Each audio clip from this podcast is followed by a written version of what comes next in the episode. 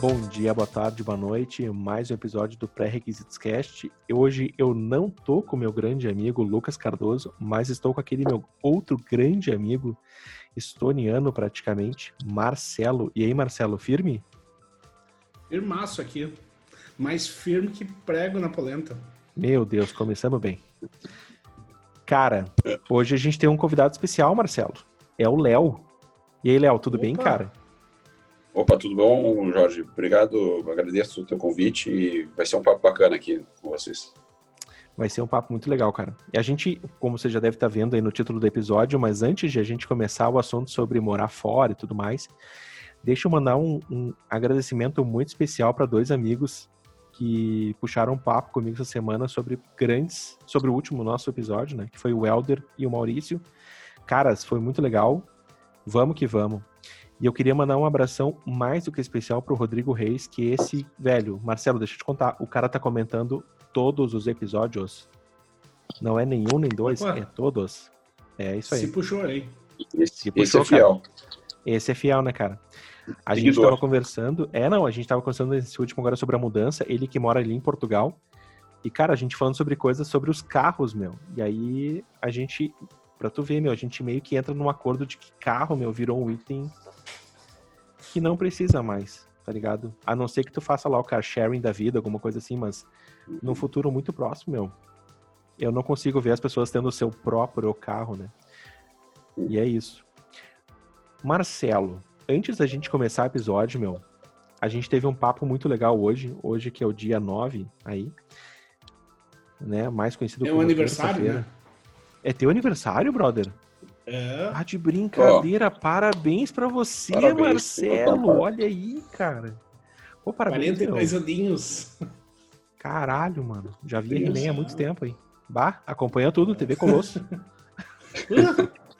Castelo Ratimbum. Bah, Castelo Ratimbum, né, meu? Topo Gigio. Bah, dali, meu. Jaspion. Parabéns, meu. Pô, Jaspion, pô. Jaspion é muito a fuder, meu. Eu esse dia eu tava olhando na Amazon o boneco. Comandos em ação também, meu. Eu tava tentando achar, ah. não era o G.I. Joe. Não vamos confundir, não, não o G.I. Joe. Isso é muito moderno. Não, isso aí é muito europeuzinho. Cara, a gente tava conversando, Marcelo, sobre essa coisa do, das empresas contratarem, né? É, eu, eu já tô, só para deixar bem claro, eu já tô conversando com, com um amigo meu que é advogado, trabalhista, pra gente fazer um episódio sobre aquilo. Mas só em resumo, o Marcelo comenta que não é tão simples assim tu tá no Brasil e trabalhar para uma empresa de fora. Tem muita burocracia aí no meio. Uh, eu, tinha, eu tinha uma visão bem mais simplista da coisa. Uh, pra gente não acender muito, Marcelo, só dar uma pincelada assim, que na verdade é aquilo né, que a gente estava falando sobre para a empresa poder contratar, ela, ela, tem que ter uma sede no país, entendeu? Porque se não fizer isso, não vai estar tá respeitando as, as leis trabalhistas daquele país. O Marcelo Exato. me mandou um link sobre quantos processos essas empresas tipo TopTal, uh, crossover, crossover, tem aí. É, que a grana fica bloqueada, fica. Meu, é bem punk. Vamos fazer um episódio, Marcelo, sobre isso para deixar mais claro para todo mundo. Eu Mas... acho que merece, eu acho que merece um assunto legal. Eu tive a oportunidade de trabalhar em alguns países como freelance sem ter esse vínculo uh, no país onde eu estava morando e a empresa não estava estabelecida nesse país. E a responsabilidade ficou toda nas minhas costas e depois tu percebe que, opa, uh, o custo não é tão suave como uh, acha que é. Ah, ele está me mandando dinheiro, uh, mas esse dinheiro precisa ser comprovado, porque ele pode ser comparado a desvio, lavagem de dinheiro, pode ser um dinheiro ilegal. Então, os países não só após o 11 de setembro, mas desde a modernização dessa, desse negócio de pagamentos online, uh, a coisa começou a apertar em vários países para evitar lavagem de dinheiro, evasão de divisas. O cara vai num país, não declara aquele dinheiro e pega aquele dinheiro e submete aquele dinheiro de uma forma quase que lista para fora do país, ele não paga imposto, da onde ele deveria pagar imposto, onde ele vive, e também no lugar de origem acaba chegando de uma forma ilegal. Às vezes, né, como foi o meu caso, foi de uma maneira que aparentemente é legal, mas eu poderia estar infringindo várias leis, né? É. Isso não, é e a gente quando você não está no seu país, né? É. Não, e a gente nem comenta as outras coisas que tem, né, meu, por trás disso, né? Como aposentadoria e tudo mais, né? Aqui na Alemanha, assim como no é. Brasil, tem por tempo, então. Uh, se tu não tá contribuindo, se tu não tá numa empresa registrada, tu não tá contribuindo. Se tu não tá contribuindo, cara, tu tem que ter a tua disciplina de guardar a tua grana, entendeu? Seja numa... E só para deixar claro, eu sou libertário, por mim, a, CLT cabe, e o que eu defini num contrato de trabalho entre o empregador e eu é o que está valendo. Eu não, eu não quero, é, eu não quero para mim, para as outras pessoas, meus amigos, principalmente, esse estado de bem-estar que o governo me mantém como se fosse um, um bebê e eu não tenho capacidade mental de tomar decisões, mas ao mesmo tempo eu posso votar no próximo governo que vai tomar decisões por nós todos. Então eu sou contra essa questão. Por mim, quanto mais liberdade eu tiver de escolhas melhor. e nada me for imposto, melhor. Mas isso carrega uma responsabilidade de ambos os lados também.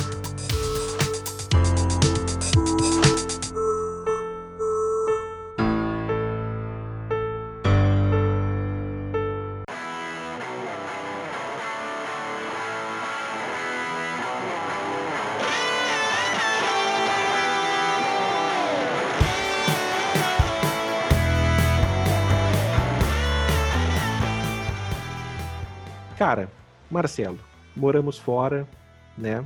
Nosso convidado de hoje, que é o Léo, já morou no Canadá. É um país que a gente muito quer ir. A gente muito quer ir. Exato. Já morou em Londres, né? Léo, é. conta um pouquinho da tua história, velho. Pois é. é morei no Canadá, morei em Londres. É, vamos começar, começar por início, então. Eu comecei, começar por início é ótimo. É, eu, bom, eu tive, eu, na verdade, desde pequeno, desde criança, eu tive, sempre tive curiosidade pelo mundo, assim, né? Fui, eu, eu tinha um, a gente é mesmo, mesmo da mesma, da mesma é, faixa etária. Então, vocês devem lembrar de rádios antigos Nossa. que tinham AM, é, ondas curtas, né? Eu pegava, a gente, na minha, na minha casa tinha um rádio daqueles de, de, de captação bem, bem é, de ondas curtas, e eu, e eu quando ia para praia, aquele rádio ia para praia, eu lá, lá eu tinha um sinal potente, eu pegava de madrugada, eu pegava assim, assim emissoras não sei de onde, assim, eram línguas uh, que eu não, não reconhecia. Claro, espanhol um monte, por causa da proximidade da, aqui da América do Sul, mas eu pegava, assim, inglês, alemão, acho que russo também, e eu ficava, cara, viajando literalmente, assim, tipo, é, viajava, viajava na, na mente, assim, cara, ah, como deve ser legal, deve, o que, que eles devem estar falando, que que eles, como é que eles devem, costumes, hábitos deles. E, aí, e sempre gostei muito, e, e, nessa fase também, aquela coisa de, de criança, de, de pré-adolescente, muito, gostava muito de aeroporto, adorava aeroporto, adorava avião, adorava, ia pra, quando tinha algum parente para chegar, um parente para ir, ia no aeroporto para ver, gostava de janelinha do aeroporto para ver o avião decolar e aterrissar, enfim, era, era uma festa.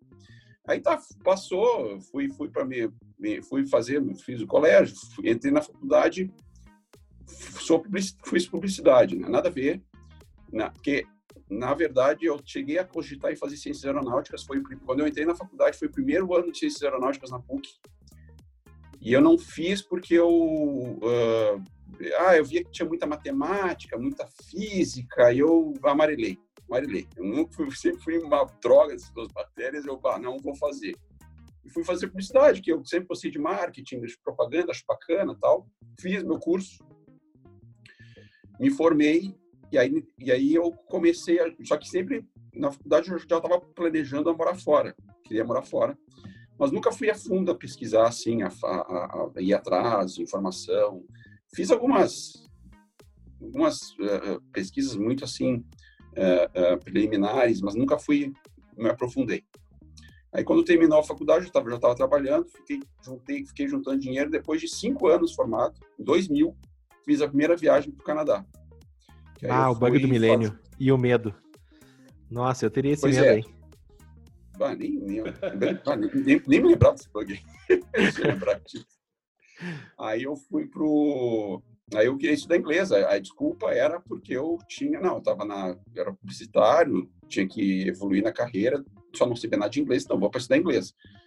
Só que eu fui, eu fui três meses só. Tipo, fui só para estudar inglês, me matriculei numa escola, me matriculei, fiquei em casa de família. E, e aí foi assim, uma, uma experiência muito bacana, assim, quando, assim, a primeira, aquela sensação de quando tu chega na primeira vez, primeira viagem internacional que eu fiz na minha vida, assim, sozinho, e, e, e chega no, no, aeroporto, assim, chega, tu vê, tu chega num lugar é, caprichado, num lugar bem, bem é, organizado, limpo, né, alta qualidade de vida, assim, eu, chegava do aeroporto até a casa, eu estava indo, o carro mais simples era a Porsche, assim, tipo, né?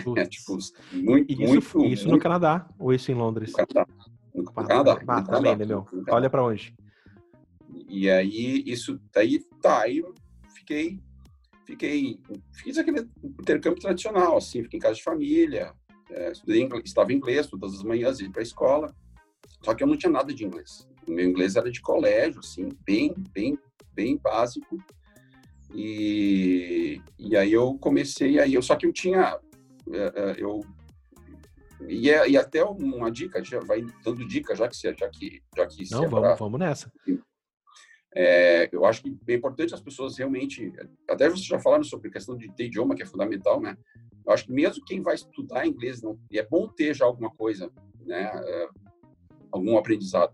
Porque, cara, você se imagina assim, eu, eu, eu tava lá na casa de família, é, aí tinha as refeições, né? Janta, assim, eu com era um casal, assim, filho e mais o outro estudante. Cara, eles falando inglês, eu não entendia o que estão falando, entendeu? Na mesa, assim, falando entre eles, e eu ficava só ouvindo, assim, e, é, e aí fica naquela coisa meio perdida, assim, cara, pode estar tá falando mal de mim, pode estar tá falando mal de mim, eu não sei. Meu, isso me lembrou muito meu primeiro almoço com meus colegas de trabalho em alemão aqui, cara. E só, é. só, só um comentário. Não, pois é, exatamente. Tu fica ali naquela coisa, cara. E, e aí eu. Isso então fica. Mas até mesmo quem vai fazer, mesmo quem vai para estudar inglês, faz um cursinho antes, um intensivo, uma aulas particulares, para pelo menos ter um, uma noção. O né, mínimo, né, cara? Um, tá pelo menos uma basezinha, né, cara? É, exatamente.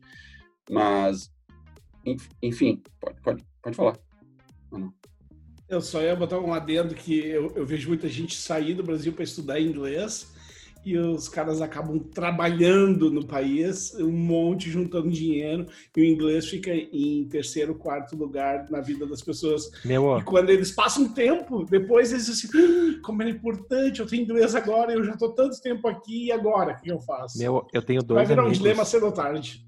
Eu tenho dois amigos que me convidaram quando eu tinha acho que 19 anos pra gente ir para os Estados Unidos pra gente aprender inglês. Olha a furada. Aí eu, pá, tava meio que certo e aí eu tive um chefe que me disse, assim, me disse a seguinte frase: Uma coisa é tu trabalhar no primeiro mundo, outra coisa é trabalhar para o primeiro mundo. Aí eu ouvi aquilo, guardei comigo e fiquei quieto. Esses meus dois amigos foram.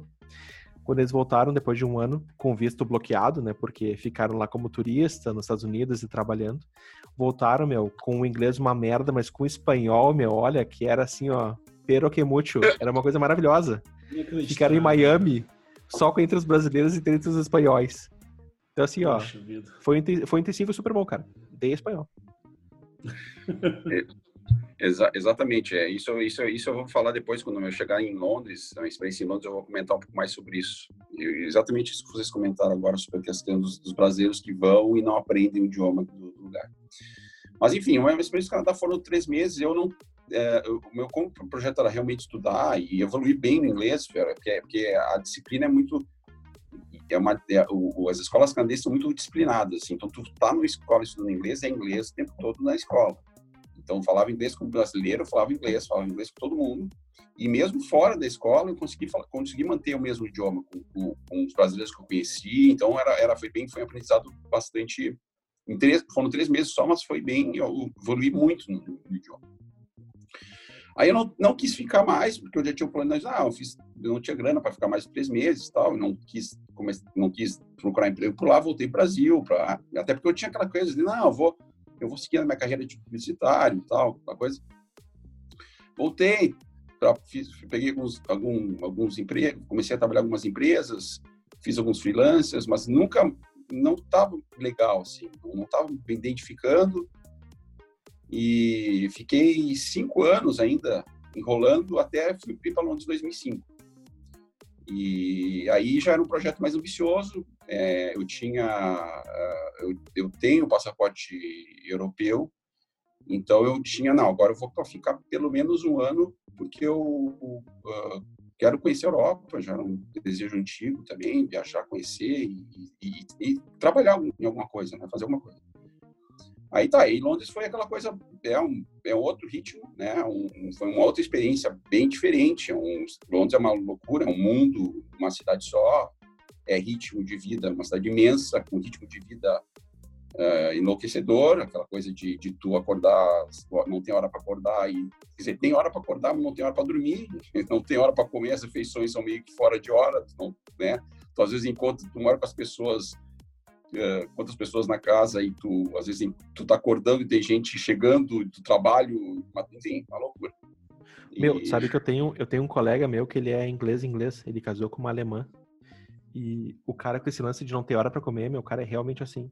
E aí um dia a gente tava numa reunião, acho que duas e pouca da tarde, e o cara pega, abre a mochila dele assim, meu, e tira um um pote, cara, um aquele, como é que é o nome aqueles potes, sabe? Um pote assim, normal de plástico. Pega um garfão e começa a meter uma comida para dentro, assim, no meio da reunião. Hum. Aí eu lembro que eu olhei aquela cena assim, meu, eu sou, eu pergunto, tá ligado? Eu não fico com a pergunta presa. E eu olhei pra assim, meu, sério mesmo? Sé sério mesmo? meio da reunião, duas da tarde, tu vai comer. E o cara assim, mas qual o problema, cara? Deu, não, é, nenhum, né, meu, assim, mas. Não, por que, que tu não comeu no uhum. meio-dia com a galera e tal? Sim. Mas agora tem horário pra comer? E eu é. parei, olhei pro cara e falei assim, ah, tá, mas isso é normal. E o cara, cara, eu tava trabalhando meio-dia, entendeu? Só agora que fui parar. E eu, bom. É, eu acho que é um estilo bem no em inglês, britânico, especialmente de, de, Londres, né? Porque o pessoal come em qualquer lugar. É, não existe exatamente um. Eles não. Um tempo, né? não, não, não, tem, é, não tem horário é. de almoço. Eles, eles, têm horário de intervalo que eles vão pro, pro, buscar, ou já tem o almoço que eles levam no trabalho, ou vão em algum café, algum restaurante, algum self-service, alguma coisa, takeaway, coisa assim, pegam e comem na, pegam e comem na, numa praça, num parque, ou levam para o escritório e comem no escritório. São geralmente intervalos rápidos. Então, esse é bem estilo de, que tu citou, foi bem estilo de, de britânico, de, de vida, né? E, cara, foram um ano de um ano e meio. Fiquei um ano no final das contas, fiquei um ano e meio em Londres né? Fiz vários trabalhos, trabalhei em café, trabalhei em hotel, trabalhei em restaurante, trabalhei em shows, em eventos, vendi cerveja em show do YouTube, em show da Madonna, show do Bon Jovi, eh, show do Elton John, eh, em jogos de rugby, em jogos de cricket, que é uma porcaria de esporte, mas para ganhar dinheiro a gente faz qualquer coisa. Uh, fiz em, em, eventos de muito em Londres é muito comum os eventos de corrida de cavalo, né? Bem famosos, no verão especialmente. Então, foram, foram várias atividades que eu fiz, né? E, e aproveitei, para aperfeiçoar inglês também. Mas, Léo, me conta uma coisa, desculpa meio cortar um pouco da tua história. Não, tranquilo. Que eu, eu, eu acho legal essa parte de Londres, assim, mas eu fiquei com uma. Desde que tu contou, assim, eu fiquei com uma curiosidade muito particular minha. Como é que foi esse teu processo uh, de não somente ter o passaporte brasileiro, mas de ter essa dupla cidadania europeia? Pode contar um pouco como foi esse teu processo? Meu, vamos, posso sugerir, se é aquele cara chato, aquele, vamos fazer isso no próximo bloco? Perfeito. Porque eu, eu também eu tô com essa mesma dúvida. Mesma. tô me coçando aqui, como foi? Não, eu tô me coçando aqui, porque a minha mulher está tentando fazer a da portuguesa dela, e eu, meu, quero muito saber, quero muito. Legal. O do alemão escapou ali para mim. Ah. Falo para vocês depois. É, bom, aí, aí o que aconteceu? Eu fiquei, bom, eu fiquei, uh, fiz essas várias, vários trabalhos, uh, fiz aí o que aconteceu? Aí eu também no meio do, nesse, nesse tempo que eu fiquei lá, fiz um mochilão que eu queria fazer pela Europa, peguei trem, viajei por, acho que foram mais ou menos uns, uns 15 países, acho que eu conheci na Europa por aí. mais ou menos quase um mês, menos de um mês de viagem. E mochilão mesmo, bem estilo mochilão mesmo, bem roots, assim, tipo, dormir no trem, ficar dois dias sem tomar banho, aquelas coisas bem de, de, de mochileiro. E, e aí eu, quando, quando completou um ano, né, eu tinha aquela passagem aérea de um ano, que tinha validade de um ano, eu fiquei, não, eu não vou voltar agora, vou ficar mais um tempo, porque eu não tinha eu não tinha muito o que fazer aqui no Brasil, na verdade. Não tinha decidido o que ia fazer aqui no Brasil que voltasse. E tinha, e ainda, e, embora eu já tivesse feito tudo o que eu queria na, no, assim, na Europa, né, eu, eu, eu, ah, vou ficar mais um tempo aqui, porque eu, enfim, eu gosto daqui e vou ficar mais um período. Mas tinha aquela coisa que é um, que é o, que é o emocional, às vezes, é, para algumas pessoas, para muita gente acontece que, que que às vezes bloqueia muita gente de, de, de sair para o exterior, que é a questão emocional familiar, né?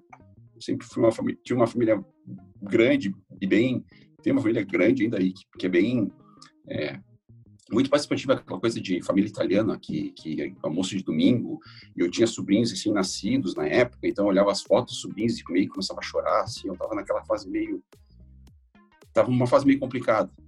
É, meu pai, na época, tinha ido me visitar também uh, por, um, uns, uh, uns, meses antes. Meu pai tinha passado tinha ido passar uma, uma semana lá comigo tal, e aí ele, não, fica, fica mais tempo aí tal, mas eu já estava meio balançando, assim, né?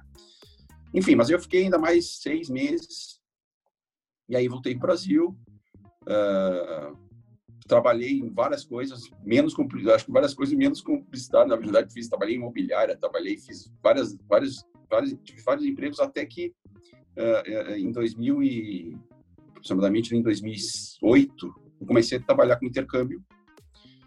É, porque eu comecei a identificar que tinha, que eu não, cara, não tava, eu, eu comecei, como eu conheci muita gente da área, conheci pessoas de agência, conheci brasileiros morando fora, e, e acabei me identificando muito com essa questão de intercâmbio, comecei a, a, a fazer, a ajudar pessoas a morarem fora, eu tinha contato, comecei a ter contato com algumas escolas do exterior, principalmente escolas no Reino Unido e escolas no Canadá, e comecei a ajudar algumas pessoas a ir morar fora.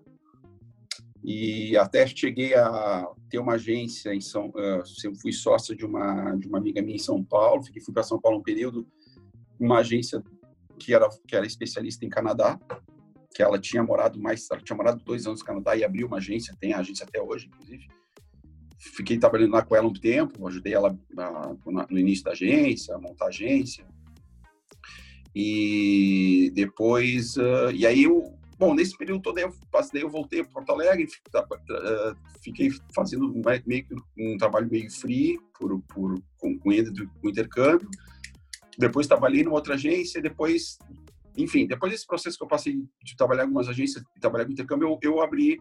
Aí foi quando, em dois anos atrás, que surgiu o, o Morando Exterior, que tem uma proposta um pouco diferente, né? Que é um que eu já não sou mais agência mas eu sou mais um orientador internacional, que é o que é, que é o objetivo é, é a missão é, é até a missão da, da, da, empresa é, é colocar a experiência internacional como um projeto de vida. Né? Eu acho que as, para as pessoas terem terem a, a, a, experiência, né? Seja ela a pessoa que for estudar um idioma, ou a pessoa que for fazer uma experiência, fazer um voluntariado, ou a pessoa que quer fazer um, um tirar um sabático, ou trabalha num hostel, é, enfim, só que quando o, o, blog, na verdade, o início era um blog só, né? não era uma empresa, era um blog com a ideia especi é, especificamente de, de, de, que eu peguei depoimentos de brasileiros que moram fora. Então, eu peguei contatos de, de amigos meus, de pessoas que eu conhecia por redes sociais, peguei aproximadamente uns 30 depoimentos e coloquei no blog. Montei blog sozinho, WordPress direto, Uh, não sabia nada de nada de nada, nunca tinha feito um site na minha vida. Uh, até não foi até não foi tão difícil assim, mas leva tempo, né? Você acha que você sabe mais do que eu que fazer um site, acho que leva um certo tempo. Sim. Aí fiz, montei o blog, botava, entrevistava as pessoas, as pessoas mandavam o texto, né? E inserindo o texto. Porque o que aconteceu? Por que, que surgiu o Morando Exterior? Porque eu, quando, quando eu trabalhava com intercâmbio, trabalhei em agências, eu precisava, muita gente dizendo assim, bah, eu adoraria morar fora, adoraria ter experiência exterior, mas sempre tinha uma desculpa. Ah, é, na verdade, além da, da questão, claro, econômica, que a gente sabe que no Brasil não é, não é nada muito simples, mas geralmente era por questões de, assim, ah, tem faculdade, tem carreira, tem meu filho, tem, tem a esposa, tem minha noiva, tem cachorro. As pessoas sempre davam vários desculpas e, não, e nunca botavam a, a, a experiência no exterior como uma prioridade. E eu, como ex-vez, assim, já tinha morado fora, eu percebia que, que morar no exterior era uma coisa importante, que fazia a pessoa ter um, uma visão de vida diferente, assim, né? Uma, uma, uma, a pessoa abria a mente, né? Amadurecia pessoalmente, ajudava na vida para idioma, ajudava na vida profissional, ajudava para relacionamento com as pessoas, a conhecer o mundo de uma forma e o mundo de uma forma diferente exterior tem esse, esse enfoque, né, de, de, de orientar é, as pessoas que, que têm, uh, de uma forma, de uma forma as pessoas inseguras, né, que, que têm o sonho, mas ou não sabem bem por onde começar, o que fazer, às vezes as pessoas não sabem que, que tem uma série de, de oportunidades no exterior, coisas para se fazer, que não necessariamente precisa ter necessariamente precisa ter uh, atuar na sua área de atuação, ter, eh, ter, um emprego na sua área de atuação, né?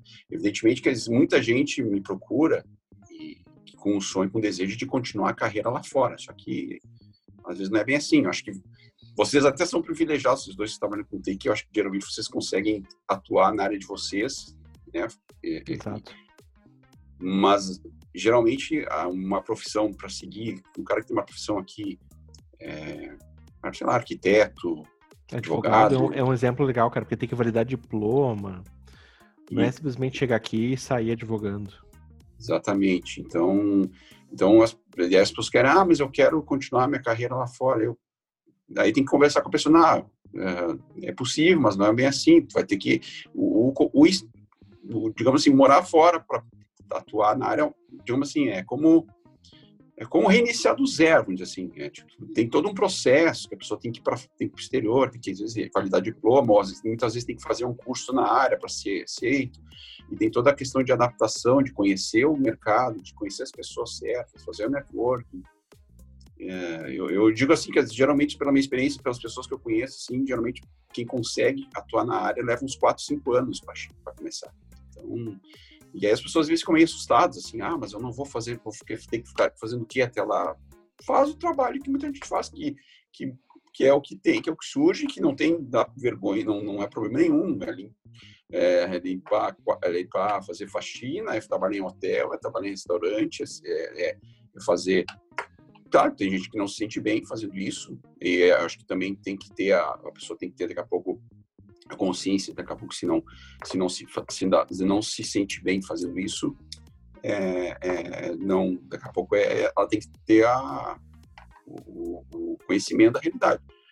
Mas, é, mas também não tira pedaço de ninguém, cara. O cara aprende, às vezes, até para quem não tem muito idioma ainda, é uma forma também de aprender, às vezes, muitas vezes, trabalhar em trabalhar em público, trabalhar, trabalhar em café, essas coisas. Eu aprendi o meu idioma de um salto é, em Londres, depois comecei a trabalhar em café, cara. comecei a atender público, comecei a, a lidar com os, atender os britânicos, assim, a, a, a, lidar com, com o inglês britânico ali, que foi que eu comecei a, a dar uma decolada no inglês, porque antes o cara fica, fica convivendo só com, com os brasileiros tal, que é essa ah, parte meu, não eu, evolui. É, não evolui. É, é, eu, eu conheci um cara que morava lá 4, 5 anos e não falava nada de inglês, e só, só lidava, só saía com brasileiro, só morava com brasileiro, só trabalhava com brasileiro.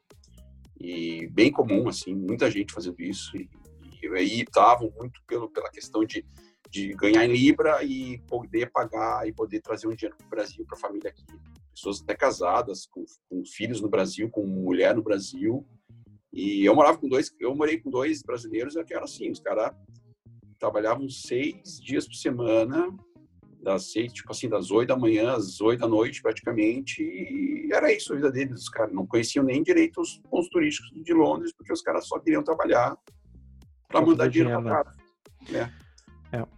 Bom, caras, como vocês viram, o episódio de hoje vai ser bem nessa linha, né? Os nossos últimos episódios foi muito sobre a cultura, né? Foi sobre como tu já tá aqui, como te comportar, como tu te manter por aqui. Agora não, a gente vai pegar uma, a gente vai ter uma pegada bem mais step back, né? Ou seja, um step antes disso, te mostrando que passos fazer, que barreiras quebrar, que preconceitos que tu vai ter que às vezes até abrir mão, né, cara? E eu acho que um deles é justamente essa coisa da língua que, cara, não adianta, mesmo que tu tenha vergonhinha, mesmo que tudo tenha todos os teus problemas, cara, vale a pena ir, né?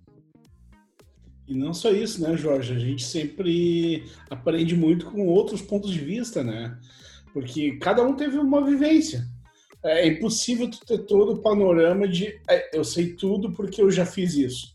Na realidade, você fez isso para você num determinado período, em algumas, de repente, algumas vezes, em algumas situações que de repente você teve sorte ou não, ou você está bem preparado para isso. E sempre é legal ter um outro ponto de vista, aprender com a história dos outros. Eu, eu pessoalmente, sou apaixonado por escutar os outros e aprender com os outros. É. Não, até o Léo estava comentando que as perguntas que chegam para ele é, tá, mas como é que eu vou retomar minha área, né, no outro país?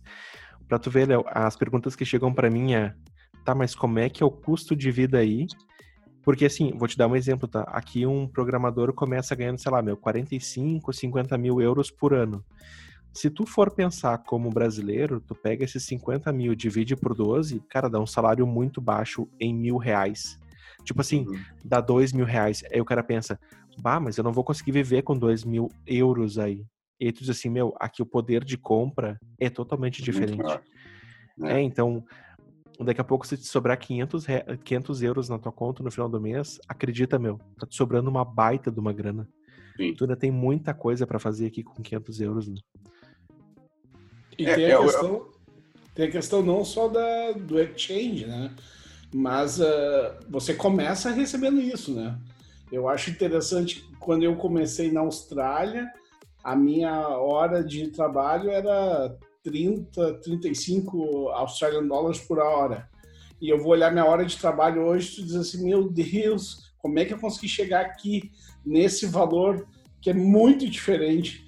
E é, é uma construção, é como o Léo estava falando, é o cara chegar num outro país, muitas das vezes vai ser um restart na carreira.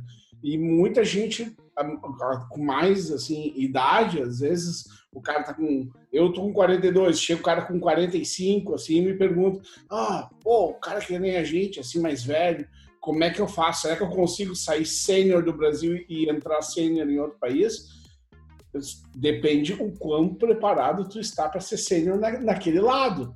Às vezes falta inglês, falta o network, falta habilidade de passar entrevista. Hoje mesmo, conversando com um colega, discutindo sobre o processo seletivo eh, de entrevistar um back-end, disse, cara, quanta pergunta interessante tu fez que nunca fizeram para mim nos meus processos seletivos e eu nem sabia que isso existia. Eu disse, cara, isso aí é, é como tu andar de bicicleta, né? Tu tem que praticar. Senão, tu não vai esquecer, mas tu não vai ficar top, tu não vai uh, entender aquele processo suave porque entrevista é um negócio que tu tem que fazer. É. E, e, ela muda aprender. constantemente. É isso aí. É isso aí. Muda muito. Mas, Marcelo, é. vou fazer o seguinte. Ah, desculpa, pode falar. Né? Não, só para concluir ali a questão do, do, do, do, poder, poder de compra, né? Eu sempre gosto de comparar, os brasileiros perguntam sobre o submercado, né, cara? É, eu acho que para mim é a diferença mais brutal Quanto, quanto tu consegue comprar com 20 euros ou 20 libras, ou, ou quanto tu consegue comprar com 20 reais, assim, cara? 20, 20, 20 euros no supermercado é muito dinheiro, cara. Apoia, Meu, a moeda, a moeda que coisa. vale grana, velho. É, a moeda. A moeda. Mas, cara, Léo, uh, Marcelo, fala. Cara, eu, tenho, eu acho engraçado isso. eu e minha esposa, a gente é fissurado nesse tema. Supermercado. É por isso que eu sou gordinho, né? Porque gosto de comida. Daí, diz assim, ah, a gente, todo país que a gente começa, ou a gente muda, a gente começa a ter um gasto lá 50, 100, 100 e alguma coisa uh, da moeda local por mês. E depois de um tempo, quando a gente vê, a gente está gastando 200, 300, porque na verdade tu te adapta, né? Aquele, o que era 30 euros Uh, para mim, no, quando eu cheguei na Europa, era, era um valor. Agora, 30 euros já não é tanto, né? A gente tu vai uh, assimilando, não a conversão, mas a moeda real, né? Tu recebe na moeda e tu gasta na moeda, né? É. O que eu fico feliz é que a barra de Milka continua 99 centavos aqui na Alemanha desde a época que eu cheguei. Inveja, que coisa boa. Inveja, Manda né? uma pra mim. Ah, o meu, eu fiz pedido ontem aqui da, do mercado aqui online e ela estava em promoção por 75 centavos. Desculpa aí, Léo. Foi mal. Pô, manda, pode mandar uns Godiva também, não fico bravo. Pois é, pois é, né? Os Lindt, os Lindt também é ruim, né? É ruim. E não, não. Mas, Marcelo, o que, que tu acha da gente passar hoje a voz e o poder do microfone master pro Léo? Todo dele. Então tá, Léo, o episódio é teu, cara. Mete bronca. Só não esquece da minha pergunta. Não, vou, vou, vou, é verdade, é verdade. Não esquece essa pergunta. Pode começar nela já aí. É, vou direto nisso. É, na verdade, cara, eu, preciso, eu, não vou poder, quer dizer, ajudar muito vocês, porque o meu caso, assim, eu, fui, eu fiz o meu processo de, de cidadania bem no início.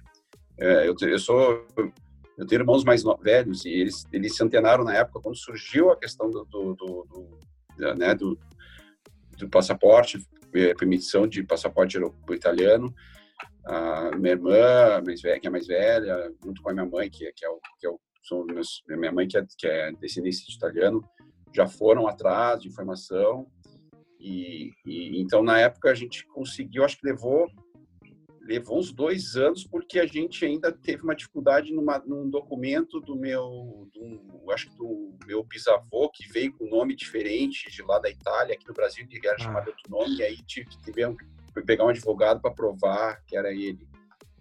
Mas né, como era início, não tinha muita gente me mandando, então foi até dois anos foi relativamente rápido. Mas hoje eu sei que tem gente, hoje o processo que eu conheço pessoas que já fizeram e, e pessoas estão indo direto para o país de origem fazer. Para a Itália, principalmente, o pessoal vai para a Itália fazer. É o, é o jeito que dá para em seis meses ele sair com o passaporte, geralmente. Porque quem, é. quem espera no Brasil está levando dez anos, cara. Aí não, não tem condições. Só um comentário, cara. Eu tentei o alemão e eu tentei também o, o, o, italiano. No caso do italiano, cara, eu sou quinta geração. Meu pai, minha mãe, no caso, né, que, que é de onde veio, minha mãe poderia ter direito. No caso do alemão, que também veio pela minha mãe, uh, minha mãe já não teria mais direito porque tem aquela regra do quem veio para cá foi uma mulher. E aí o alemão não aceita, só pode ser via homem. Mesma coisa, né? É, e aí eu, eu também, em ambos os casos, eu sou quinta geração, né, no caso. E, mas, cara, eu paguei o advogado, peguei toda aquela árvore e tal. Mas é isso. Uhum. O que a gente tá tentando hoje aqui é pela minha esposa, pelo lado português dela, porque, para quem até não sabe, uh, Portugal aceita bastante, ele, ele tem muito pouca regra pro brasileiro, uh, por questão uhum. histórica e tudo mais. Então, cara, tu dá um chute numa árvore no Brasil, tu encontra uma oliveira, tu encontra lá um bittencourt, entendeu? Tu encontra um monte desses caras que vêm ou do espanhol, né, mas mais precisamente do português. E, cara, vale a pena procurar e atrás porque tem bastante vias legais de tu entrar. E lembrando, né, se tu consegue um passaporte português, tu tem um passaporte europeu na tua mão, né? Exatamente. Exatamente. Bom, é, a palavra é minha, né? Então, então vamos seguir. É, bom, o que que, o que que então o projeto uh, exatamente como é que o meu meu trabalho, né? O que que eu incentivo? Além é um incentivo, é incentivo para as pessoas terem terem a experiência internacional. E aí ela ela dentro do, do, do quando eu iniciei o projeto, convidei várias pessoas para escreverem para o blog. Então ali tem é, agora até no final do ano desse ano, agora de 2019, eu, eu fiz uma alteração, estou fazendo algumas alterações, não, ainda não acabei, na verdade. Estou alterando algumas coisas no blog, então eu deixei ele um pouco mais, eu mudei algumas abas, estou deixando ele mais comercial, porque antes ele estava muito é, era muito blog, só blog, assim, tipo, as pessoas entravam, liam a história de quem ele queria saber, assim, ah, eu pedia lá o depoimento de alguém, a pessoa convidava, eu convidava, a pessoa lia o depoimento dessa pessoa, e meio que saía. Então, comecei a ver que as pessoas não estavam visitando o site para conhecer as histórias, assim. Né? Então, é, e não estava mostrando exatamente o que, que o, o que, que o Morando Exterior exatamente fazia. Então, eu, eu mudei, alterei o site, deixei botei umas abas diferentes, deixei ele um pouco mais comercial. Ainda está em fase de alteração, na verdade. É, tem umas coisas novas para fazer, para inserir. E aí eu tirei um, uma boa parte do depoimento, então eu deixei os 10 últimos mais recentes. E então, mas nos depoimentos, todos eles, eu procurei sempre colocar histórias diferentes, assim, de, de, de, de, de perfis diferentes. Então, tem pessoas que foram sós, passar um mês e voltaram, pessoas que foram uh, uh, imigraram para os países, uh, pessoas que foram fazer carreira. Tem uma médica de, de brasileira médica que, que, mora em Londres, fez carreira, está fazendo tá fazendo carreira como médica em Londres. Peguei pessoas que que foram uh, umas que também foram acompanhar maridos, os maridos foram trabalhar e elas foram é, uma, uma no Emirados Árabes, outra em, em, no Catar. Né, né, tem uma, uma, uma história de uma, uma conhecida de Nova Zelândia. Então, procurei pegar diversos países diferentes é, e com perfis profissionais diferentes, até para mostrar para as pessoas, ó, em alguma das situações que te encaixa. É, talvez, ou, ou, pelo menos parecido com ó, esse cara, ó, teve gente aqui que... Peguei gente que foi fazer só meio que estilo, estilo mochileiro, assim, o cara meio nômade, assim, passando ano trabalhando em rosto, trabalhando em... fazendo várias atividades no, no, no exterior, no, em vários países, e, e então, tipo, mostrando que as pessoas, os, le, os leitores, os seguidores, podem, em algum momento, mesmo não tendo daqui a pouco uma, um, uma, um, um, um conhecimento ou uma, uma área de atuação profissional que, que, que, vá, que vá atuar lá fora, ele pode ter uma experiência daqui a pouco barata e simples e, e nem, e nem por isso não ser uh, aproveitável, assim, não ser que ele não... Sabe ele... que... É, isso é um exemplo, cara. O, tanto o Marcelo quanto eu, a gente não tem diploma de bacharelado. Né? O meu diploma aí no Brasil é um tecnólogo. Mas a gente já conversando aqui fora do ar, a gente viu que a gente entrou do mesmo jeito. A gente entrou com Puta, Marcelo, é, é, carreiras especiais, é... Skilled worker. Yeah, skilled worker, que é, ah. que, que, é que, é justamente quando tu tem um skill que é quando tem, uh, deixa eu tirar o inglesão aqui, né? Quando é que tem o país uma, necessita. É aquilo que o país necessita. Então, por exemplo, ah, o país hoje aqui na Alemanha, um exemplo, né? Eles estão precisando muito de pessoas uh, enfermeiras cuidadoras de idosos. Então, tu chega, tu é uma enfermeira, tu tem uma, tu tem uma especialização em cuidadora de idosos, tu entra aqui no, lá aí no site do, do da, da diplomacia alemã, né? E tu vai encontrar esses links para tu justamente aplicar para um visto de trabalho aqui, dizendo, ó, eu tenho esse skill que tu tá procurando.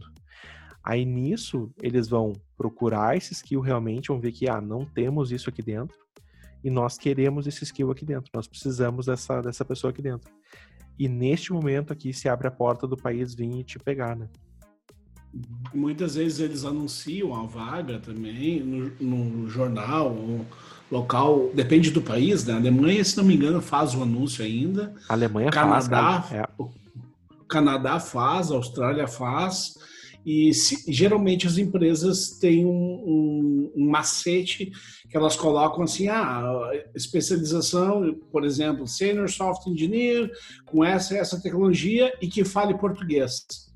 Então ali Sim. Eh, tu consegue eliminar os candidatos locais, né? Porque é. já, dificilmente tem um australiano que fala português, um alemão que fala português, mas tu consegue atrair pela questão da diversidade do desenvolvedor também. É, geralmente por... é porque eles não encontraram localmente mesmo.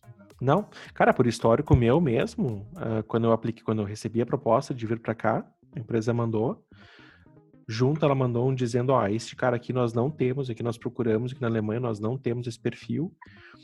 Aí a Alemanha veio, uh, entrou em contato comigo, validou meu currículo, tanto que, eu, tanto que o meu currículo vai junto disso, não é só não é só minha carteira de identidade que vai pro pro pedido de visto, vai o teu currículo e aí o teu currículo a Alemanha valida e a Alemanha pode bloquear. E eu sei que a Alemanha tem uma alta taxa de bloqueio. Ah, não, esse perfil aqui eu já tenho, esse perfil que eu não quero. Por isso que para ti que é júnior developer, não fica tão esperançoso porque não é tão simples assim, porque tu não tem esse perfil especializado, né? É isso que eu ia comentar da questão das letters, né, das cartas. É isso aí. Quando, como tu não tem o diploma, digamos, uh, o, o, o, candidato ideal para a gente pintar assim, o sonho das empresas de TI é o cara que tem uma pós-graduação, um mestrado, um doutorado. Esse Ponto. cara, ele tá. Esse cara é o item de tá, sonho, velho.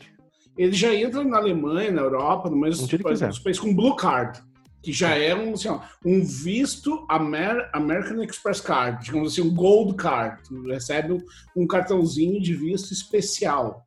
Né? E, e, e, começou em alguns países, esses dias eu até fiz essa pesquisa. Uh, eu consegui em Hong Kong e na Tailândia, uh, em, na Tailândia, que já era um visto que diz assim, ó, não interessa se tu é formado ou não. Se tu tiver experiência, se tu tiver essas cartas de recomendação, e tu tiver comprovar essa tua experiência, Já a gente anexa isso hum. e não quero saber se é formado, porque se deram conta os tigres asiáticos lá na Ásia, se der, opa, ah, a gente vai ter que esperando os formados, a gente está competindo com a Alemanha. Não, é, cara, a gente precisa desses caras então, agora. A gente tem que trazer os caras para cá. É, tu sabe que o meu só não é Blue Card aqui na Alemanha porque eles não aceitaram o tecnólogo. Mas eu conheço Isso. pessoas, meu, que tiveram a pós-graduação no EAD aí no Brasil e vieram como master e aí aceitaram o Blue Card. É, é que nem um, um, um, oficial de visto comentou comigo uma, uma certa vez.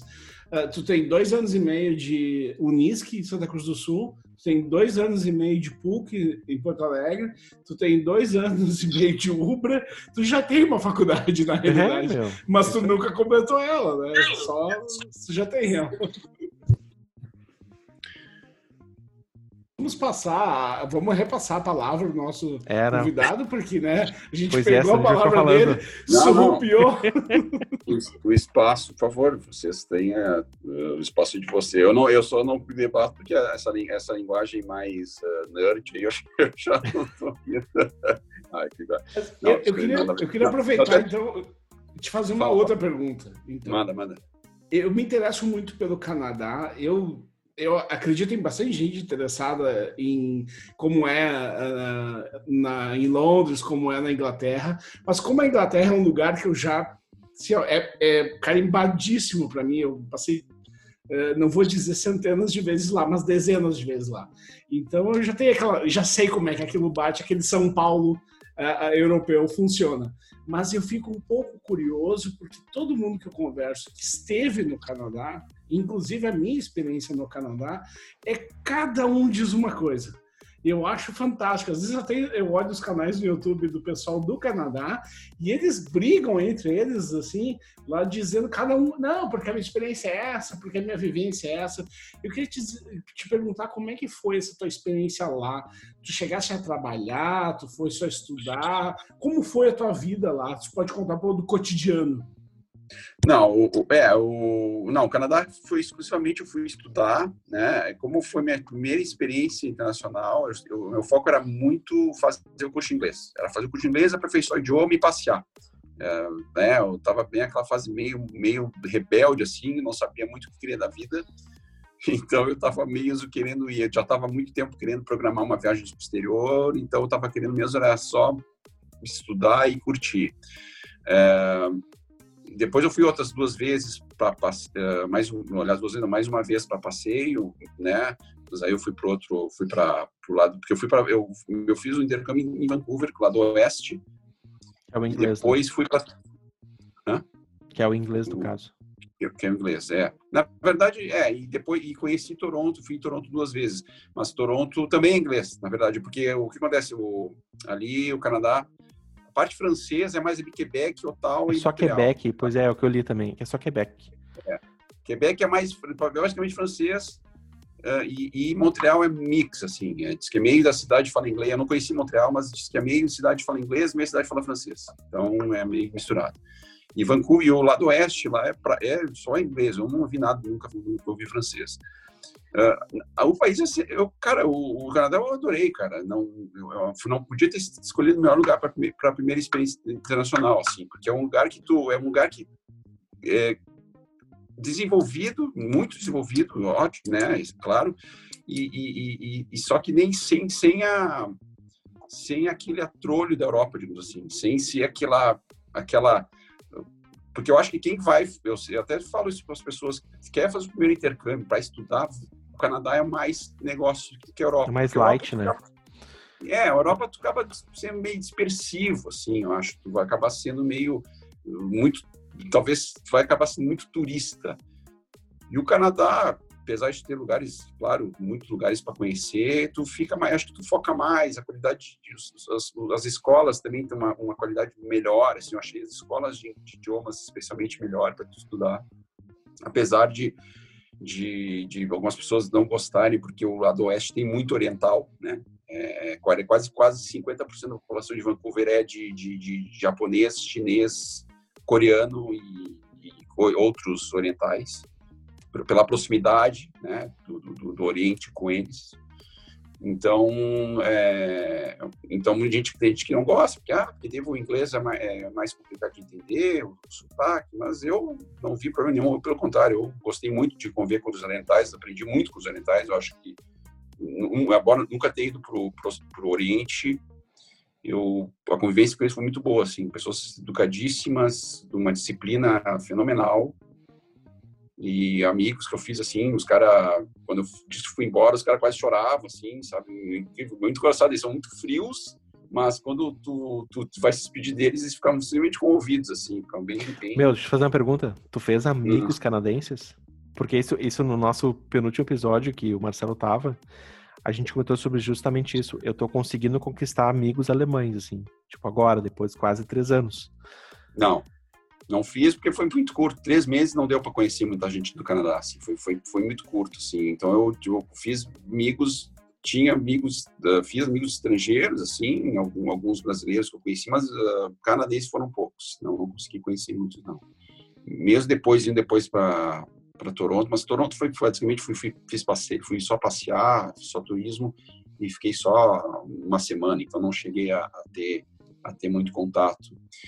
Mas, é, é, mas com relação ao relacionamento, é, tem gente que fala assim, os canadenses que eu conheci, depois por, por outros contatos, por outras questões até profissionais, eu me dei muito bem com eles, são pessoas muito, muito gentis, muito educadas, até mesmo as pessoas de, da casa de família que eu fiquei, são pessoas que eu, que eu me dei super bem, tá? Tem, tem o jeito deles aquele mais, assim, mais frio, assim, mais pouco, né, no início não se envolve muito, mas são pessoas extremamente que eu, que eu, que eu tive uma relação super tranquila, assim. Tá? É, tem os hábitos deles, aquelas coisas de tirar o sapato quando chega em casa, que a gente estranha muito, mas é uma coisa que eu acho que hoje, hoje, hoje, com a pandemia é uma coisa que todo mundo está fazendo e também acho que é uma coisa que também deveria se fazer sempre, né? A gente não sei porque no Brasil a gente não tem esse hábito, mas acho que é uma coisa tão tão natural e e eu, são pessoas eu assim quando eu precisei, tipo, pergunto informações, serviços, restaurantes, ônibus que eu peguei, trem, sempre me atenderam, foram muito educados, assim, sempre foram muito gentis. Uh, e é um lugar muito especial, assim, sabe? É um lugar que eu, que eu realmente valorizo muito, assim, valorizo muito, acho que vale muito a pena experimentar. E, Léo, depois desses outros países, assim, que tu, que hoje, assim, tu teve teus contatos no teu blog, assim, que país que tu olhou e falou assim, não, esse aqui é um país que, é, por exemplo, tá para mulher não é muito indicado. Chega quando chega alguém para ti e pergunta assim, ah, eu sou mulher, por exemplo, sei lá, jovem e quero sair do país. Tu tens alguns que tu diz assim, ah, meu, esse aqui, olha, esse aqui tu toma cuidado, esse aqui tu não vai, esse aqui tu não vai. Tem alguma coisa assim ou, ou não? Eu acho que para mulher, para mulher que vai sozinha, eu acho que os países dali da Emirados e árabes não é muito indicado pela questão religiosa, né? Tem que andar de véu e tem que ter que tem que não, Emirados até não, deixa eu uma coisa, Emirados até não é tão tão rigoroso. Catar é mais rigoroso com isso. Catar é né? é rigoroso, Síria, Síria é, é bem é. é bem ortodoxa também. Isso. É. O, então esses países, se a mulher vai sozinha, especialmente, já não é indicado já para ir. Eu acho não, não, não tem pouca liberdade, tal. Acho que não seria o caso de como as que eu, as que eu, as que estão no blog, que entrevistei no blog são elas estavam com os, com os maridos, então né, é, elas não, problema, não né? chegaram a, é, não chegaram a ter esse problema. Mas eu acho que para ir a mulher viajar sozinha, eu acho que não seria. Eu acho que os piores países são esses. Além daqueles que eu só que só que esses que eu tenho pouco contato, conheço poucas pessoas, são aqueles países ali da ali Egito, ali na África, ali do Sul Egito, Argélia, Uh, diz que ali é meio punk também para mulher ali, diz que não é uma coisa muito fácil. As, as histórias que eu já ouvi de mulher ali meio não é uma coisa muito tranquila. Uh... Não, e, e, normalmente, cara, aqui nos, nos telejornais aqui da Alemanha, quando rola esses. Não é normal, mas acontece de, de eles mostrarem essas coisas de tráfico de mulheres e tal. Geralmente vai a rota para esses países, cara. É. Cara, é batata. Uhum. Sai daqui da Europa e vai para lá, direto. Exatamente. Bom, uh, sei, bom, eu acho que basicamente, cara, o que eu vou dizer, eu acho que para mais ou menos para definir mais assim, o que que eu, como é que eu como é que eu, que eu atuo, né? As pessoas me procuram e eu vou fazer um atendimento, eu vou fazer um atendimento para elas. Assim. Uh, geralmente eu procuro as pessoas que é, depende, claro, muito do, do, do, perfil. Primeiro avalio o perfil dela, né? O que, que a pessoa faço um questionário ali, ah, qual o nível de idioma, o que, que a pessoa faz, a idade, é casado, é solteiro, é, enfim, vou traçar um perfil. A partir daí eu começo a conversar com ela, qual é o que, que ela quer fazer lá no exterior, quais são os projetos, quais são os sonhos, o que, que ela quer trabalhar, quer curtir, ela quer só estudar e voltar, eh, vai com, com, com, com namorada, com esposa, ou vai sozinho, tem filho, não tem filho, é, tem que tem que tirar um ali tem que tem, tem, tem que sentir o que, que exatamente o cliente quer. E, e também a, daí eu vou começar a indicar coisas vou começar a indicar destinos que para ele possam ser mais adequados, de acordo com o que ele faz e de acordo com o que ele gosta também, né? Evidentemente que muita gente me procura, é, aí é uma questão, acho que talvez cultural brasileira, são os caras que não têm idioma, os caras que não têm, que querem sempre assim, ah, eu quero trabalhar lá no exterior, só que os caras não falam nada de inglês é, e não e não sabem que tem lugar que a maioria dos lugares não tem como chegar e, e conseguir trabalhar, né? Tipo, as pessoas têm que ter um pouco de. tem que ter um conhecimento que alguns países permitem que se tu faz um curso de inglês, tu te matricula no curso de inglês, tu pode trabalhar, mas não são muitos. Hoje em dia está mais estrito. Antigamente tu poderia até Estados Unidos, podia ir no Canadá, própria Inglaterra. Hoje tu só tem ali Irlanda, Nova Zelândia, Austrália que ainda permitem que tu estude inglês e trabalhe, né? Uh, o resto são países que tu tem que, ou para trabalhar legal, estou falando trabalhar legalmente, né? Evidente, trabalhar com que tem, seja legal. Tu tem que fazer um curso, um, um, um curso universitário, uma graduação, uma pós-graduação, porque aí tu tem um visto mais, aí eles permitem, tem algumas permissões, assim, por exemplo, aí o Reino Unido já, já pode trabalhar, se tu faz um mestrado, né? Uh, se faz um, um, um, doutorado e tu tem lá um visto que tu permite que tu trabalhe nos teus horários de fora da aula e nas férias. Então tem uma série de informações. As pessoas têm que, as pessoas têm que ter um, também uma certa noção de que uh, ir para fora para trabalhar de cara uh, tem que ter um tem que selecionar, né? Tem que ver onde, onde a pessoa é. A pessoa diz, eu digo, ah, eu quero ir para pode fazer isso na, na, Irlanda. Ah, não, mas eu não quero ir para a Irlanda, eu quero para os Estados Unidos. Bom, então, então bom, a gente tá... Nossa, daí, só, só quer ir para os Estados Unidos direto. Tu é. sabe que aqui na, aqui na Alemanha, cara, tem um outro, um, tem um outro agravante que é muita gente não sabe, mas aqui é obrigatório ter plano de saúde. E o plano de saúde daqui é do governo. É passando assim bem superficialmente. É como se o SUS fosse cobrado. Então tu tens que pagar o SUS à parte. Hum. Tá trabalhando, não tá trabalhando, não interessa, tu tem que pagar o SUS. E se tu não paga esse plano de saúde daqui, que é o público, tu estás ilegal. E muita gente acha que vai simplesmente chegar aqui e, ah, tá, eu só vou viver lá, então vou levar o dinheiro só para moradia. Negativo, tu tem que levar, trazer o dinheiro para pagar a teu, o teu plano de saúde. Tu tens que ter o dinheiro para pagar a tua pensão, porque se tu tem o Tax ID, tu tem que ter tua pensão, tem que pagar, trabalhando ou não trabalhando. Aqui na Alemanha tu tem que pagar a taxa de televisão. Essa é bizarra, mas tu tem que pagar. Se tu vens aqui, tu tem que te registrar na cidade que tu vai morar. E aqui quando tu chega, eles te perguntam qual é a tua religião. Uh, todas as religiões aqui pegam dízimo, tá? E é uma porcentagem do teu salário. Então eu quando cheguei aqui, eu caí na asneira de falar que eu era católico. Não, não, não asneira, desculpa aí quem é católico, mas eu falei minha religião. Eu cheguei aqui eu comecei a todo mês meu salário pingava um valor para a igreja. indo ou não indo. Aí eu tive que ir lá um dia e cancelar, foi um saco. Uh, então não é simplesmente só tu chegar no país e ah, vou começar a trabalhar. Tem que ver todos os detalhes de cada país. Isso aí. Isso aí. É, eu não sabia que a Alemanha fosse tão chata assim. Não, a Alemanha é chatíssima, cara. Chatíssima. Enfim, então pensando em morar fora tal, né?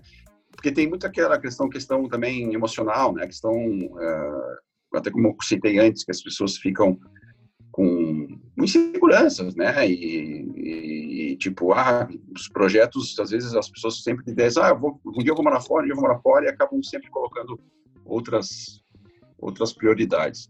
Então, é, eu converso, eu procuro é meio que uma, é meio que também um pouco, é meio que eu sou meio que um psicólogo às vezes também, né? As pessoas às vezes têm uma certa, elas ficam tanto uma, mostram uma insegurança, mostram, mostram medo, um receio, e, e, acima de tudo eu procuro é, através das, das, minhas experiências de viagem, através das pessoas que eu conheço e, e que, que a experiência de morar fora é, não é um bicho de cabeça que, as, que, os, que, as, que a insegurança, o medo, todo mundo vai ter, eu acho que é natural. Acho que talvez vocês, quando tenham sido Brasil primeira vez, na véspera, tenha dado aquela coisa via mala, tenha dado aquela coisa meio que era desespero, aquele aperto, o que, que eu estou indo fazer, que que eu que, que eu indo, onde eu estou indo. Isso acho que é natural de acontecer em todo mundo. Se perder alguma, em alguma coisa, você deve ter se perdido várias vezes, alguns lugares chegaram. Uh, acredito que o, o, o o, Marcelo, que morou na China, deve ter tido algumas coisas curiosas sobre se perder e não entender o que tem que tá fazendo. Cara, e tá aí, ó, inteiraço, tá aí na Estônia agora, é, é, se perde algum lugar, pegou um trem errado, um metrô errado, volta para onde estava, pergunta para alguém. É, é, tudo, é tudo é aprendizado, cara. Isso aí, por isso que eu acho que até a experiência no exterior, acho que vale exatamente por isso. As pessoas acho que a gente volta, ou quando volta para o Brasil, enfim, as pessoas ficam mais, mais maduras, ficam mais preparadas para enfrentar, estão mais abertas para a vida, assim, eu acho que são os desafios, elas, elas são mais, a gente fica mais, é, menos medo das coisas, menos receio, né? É. Tem aquele livro, cara, que é o Antifrágil, tá ligado? Eu acho que é um pouco Isso. disso. Mas, mas uma coisa só que eu tenho certeza, meu, que, que para mim isso assim ele vale muito. É, não faz o que a gente chama no poker de all-in, saca? Não vende tudo que tu tem e claro. tenta uma vida fora. Não faz isso, cara. Tenha sempre uma segurança no Brasil. Tipo, eu mantive no Brasil um apartamento mobiliado com tudo, cara. Tá lá, meu apartamento tá parado no Brasil. Se dá qualquer zica na Alemanha, cara, é simplesmente pegar, e ali comprar passagem e voltar pro Brasil, entendeu? Uhum. Porque esse ano agora que passou, velho, eu não, eh, eu cheguei a ver, mas foram mais, foram números na casa das, dos, das, é, das milhares de pessoas que pediram pro Itamaraty voltar pro Brasil. Eles não tinham dinheiro para voltar, meu. Sim. É, isso acontece muito. Acontece muito mesmo de, de, de, de brasileiro que não tem que não tem grana, que faz, e muitas, especialmente quem tá ilegal, né? Os caras que ficam ilegal no exterior, que estão em, com um empreguinho ali, os caras mal recebem, não recebem mais, mal assim para poder comer. E aí quando vão, quando acontece uma pandemia como aconteceu agora, uh, o cara fica sem ter como não tem dinheiro para voltar para casa, né? simplesmente. E eu até falou esse negócio falou de, de, manter uma coisa no exterior. Até esses dias fiz uma uma live lá no meu canal com uma menina que eu que eu atendi, que ela foi tá morando na Irlanda. E ela contou que ela vendeu tudo. Ela vendeu tudo, vendeu casa, vendeu carro e foi com o marido, os dois foram. Ela disse: "Olha, eu corri um baita risco". Ela dando certo, já faz agora faz quatro anos que ela tá morando lá, ela tá super bem. Mas ela disse que arriscou, arriscou pra caramba de ter vendido tudo Uh, e acho que agora, pelo menos aparentemente, ela está tranquila, assim, mas ela disse que foi um risco tremendo ela ter feito tudo, ter vendido todos os bens dela para fazer, porque era, era como ela tinha para ir, assim, porque ela precisava para com o investimento que ela tinha que fazer, ela tinha que vender tudo e vendeu. Então, mas de fato não é indicado, né? Acho que tem que ter um, um suporte aqui. Uh, quem tem, que às vezes quem tem familiares, assim, claro, tem, tem os pais, às vezes ficava até mais tranquilo, mas quem, não, quem às vezes não tem os pais para sustentar, acho que tem que ter esse cuidado na hora de ir para fora. Às, vezes as pessoas esquecem assim que uh, apostar tudo uma vez e dar certo, uh, ok, mas não fica apostando tudo toda vez porque uma hora vai dar problema, sabe? Uma hora, uma hora a boca cobra, velho. É, como o Jorge está comentando, assim, a, a, gente vê cada situação assim e por mais que a gente esteja aqui agora conversando, uh, dando dicas, ajudando, às vezes as pessoas esquecem que, cara, é fazer um planejamento, é se preparar, é, é aquelas velhas coisas assim que o pai, a mãe sempre falam desde pequeno. Meu filho estuda, se prepara, uh, não sai de casa sem o casaco. Isso nada mais é do que tipo não, sai despreparado, né? Não é um, na própria inocência da mãe de põe o casaquinho, filhinho. É nessa nesse intuito de sair preparado, né? E essas coisas as pessoas esquecem. Assim, a gente vê o pessoal uh, vai para a Austrália, vai para os Estados Unidos, países assim, Canadá, principalmente esses países que tu pode chegar lá e começa a trabalhar de uma forma rápida, porque uma série de serviços que eles não querem fazer, então o brasileiro chega com toda a vassoura nova que varrer, né? E pega um trabalho e sai fazendo, sai juntando dinheiro, quando vê tá ganhando mil dólares por semana, quando vê tá ganhando uh, cinco, seis mil dólares mês, e já compra o carrinho, e já começa a fazer já se mete uma série de e já se mete em comprar tudo que pode, não pode, não salva dinheiro, às vezes salva e não se prepara, só trabalha e não estuda. E isso tudo vai, a conta vai chegar, sabe? E o que eu sempre digo assim, ó, eh, eu já passei por mais, tranquilamente, mais de 25, 26 países, assim. E todos eles não deixe o seu rabo preso. Não deixa um visto, um documento sem fazer. Às vezes é uma coisa boba, assim, ah, ao sair do país, declare isso. E daí chega no avião, tu recebe, ah, eu nunca mais vou voltar aqui. Cara, é complicado isso porque é o teu passaporte, é o teu nome. Uma hora tu vai fazer uma escala nesse país e eles vão te botar na salinha. Se lembra quando tu esteve aqui cinco, seis anos atrás? Agora tu vai pagar essa multa, ou tu vai preso, ou alguma coisa assim. E às vezes é uma bobagem pra gente, e brasileiro tem essa mania de que, não, se a gente conversa, ele vai dar um jeito. Mas não dá. Nem tudo é conversando que dá um jeito. Eu já cheguei em lugares assim que o cara, principalmente no Japão, diz assim: ó, não, aqui é assim e não tem conversa. Desculpa, é assim. ah, mas não tem mais, nem menos. É assim. Então, tipo, para eles é aquilo ou nada, né? É, o planejamento para mim é, é, a, é a chave do negócio. Porque assim, ó, ah, vamos supor, tá? Uh, quero ir para os Estados Unidos. Cara, tem que te planejar, porque primeiro, tá? Tem que pensar que lá não tem plano de saúde. Quer dizer, desculpa, ela não tem saúde de graça.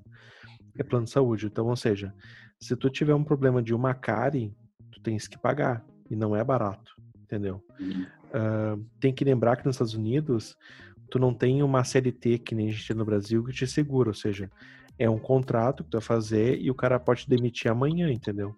E tu sai com uma mão na frente e outra atrás. Então, o planejamento, ele é o mais importante. E não é planejar assim, ah, mas é que eu fiquei sabendo como é que funciona na Indonésia. Cara, tu vai pra Indonésia? Não, eu vou para os Estados Unidos. Então tu olha como é que é as leis, como é que é a regra daquele país. Olha dos Estados Unidos, né? Sim. É, isso falou, isso que tu falou de olhar a regra, cara, meu Deus, velho. Os caras me chegam no outro país, que um amigo de um amigo meu me disse que era assim. Cara, pelo amor de ah, Deus, cara. cara. com a internet, com tudo simples hoje, com qualquer smartphone, com 10 dólares, tem um chip limitado em muitos países organizados. Cara, é só entrar no site da embaixada, não sei inglês, não sei a língua, traduz, Google Tradutor e cara te informa na fonte oficial, não um amigo do amigo do amigo me falou. Essa, só um parênteses da questão da saúde. Ah, esse negócio assim, ó eu escuto os caras, ah, mas os Estados Unidos é horrível, você não tem saúde que nem o SUS. Bom, se o SUS fosse a oitava maravilha do mundo, não morria tanta gente na porta de hospital e no corredor de hospital no Brasil. Então, primeiro ponto é esse. Ah, é, tem muitos lugares, interior do Rio Grande do Sul, interior de vários lugares no Brasil, tu tem um atendimento gratuito, um atendimento muito bom, que em outro país não teria, mas sabe que aqui na Estônia, tu não tem atendimento gratuito. Tu só tem atendimento gratuito no sistema público de saúde se você está empregado e pagando imposto. Se você é turista, zero atendimento.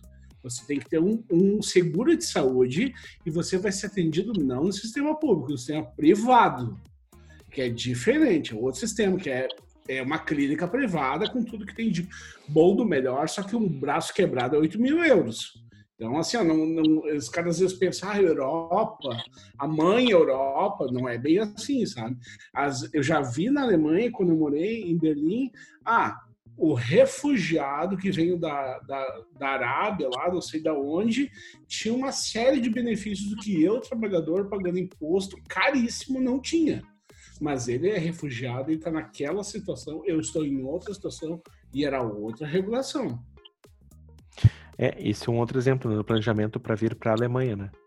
A Alemanha, quando tu vai entrar aqui, tu tem que apresentar junto um cartão comprovando que tu tem um seguro saúde né? Ou seja, então isso já tem que ser contratado antes de pegar o avião e chegar aqui na Alemanha, porque se tu chegar na Alemanha e tu não tem esse cartão saúde, ah, mas eu sou turista, não importa, cara. Tu tens que ter esse cartão saúde. Sim, a vacina da malária nem desce em Portugal ali, né? É verdade. Já nem fazer escala. Desce. Tem isso. Nem faz escala. E o que eu conheço de brasileiro que não esqueceu da vacina. Ah, o cara fazer uma escala em Londres. O cara só olha pro cara e diz assim: meu, volta. Não volta. Na hora, nem pensa, sabe? De cara, pelo amor de Deus, e grampeia isso no teu passaporte, sabe? Se tu vai esquecer, sabe? E os caras esquecem, ai, da vacina, e não é um processo, eh, não, não dá para sair de casa como se tu fosse jogar futebol com os amigos na esquina. Tu tá indo para um uhum. outro país, sabe? Se prepara. Tem o Léo, tem uma série de pessoas aí que estão fazendo o serviço para te ajudar, para te dar um, uma orientação, se prepara antes. Né? É aquela coisa, né?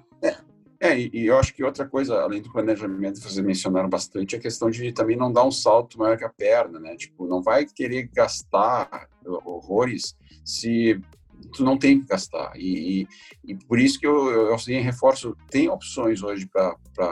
Daqui a pouco o cara tem o sonho de, ah, eu quero me mudar pro, pro país, qualquer país, mas não tem a verba. Mas não deixa de, mesmo assim, ir, ir atrás do teu sonho.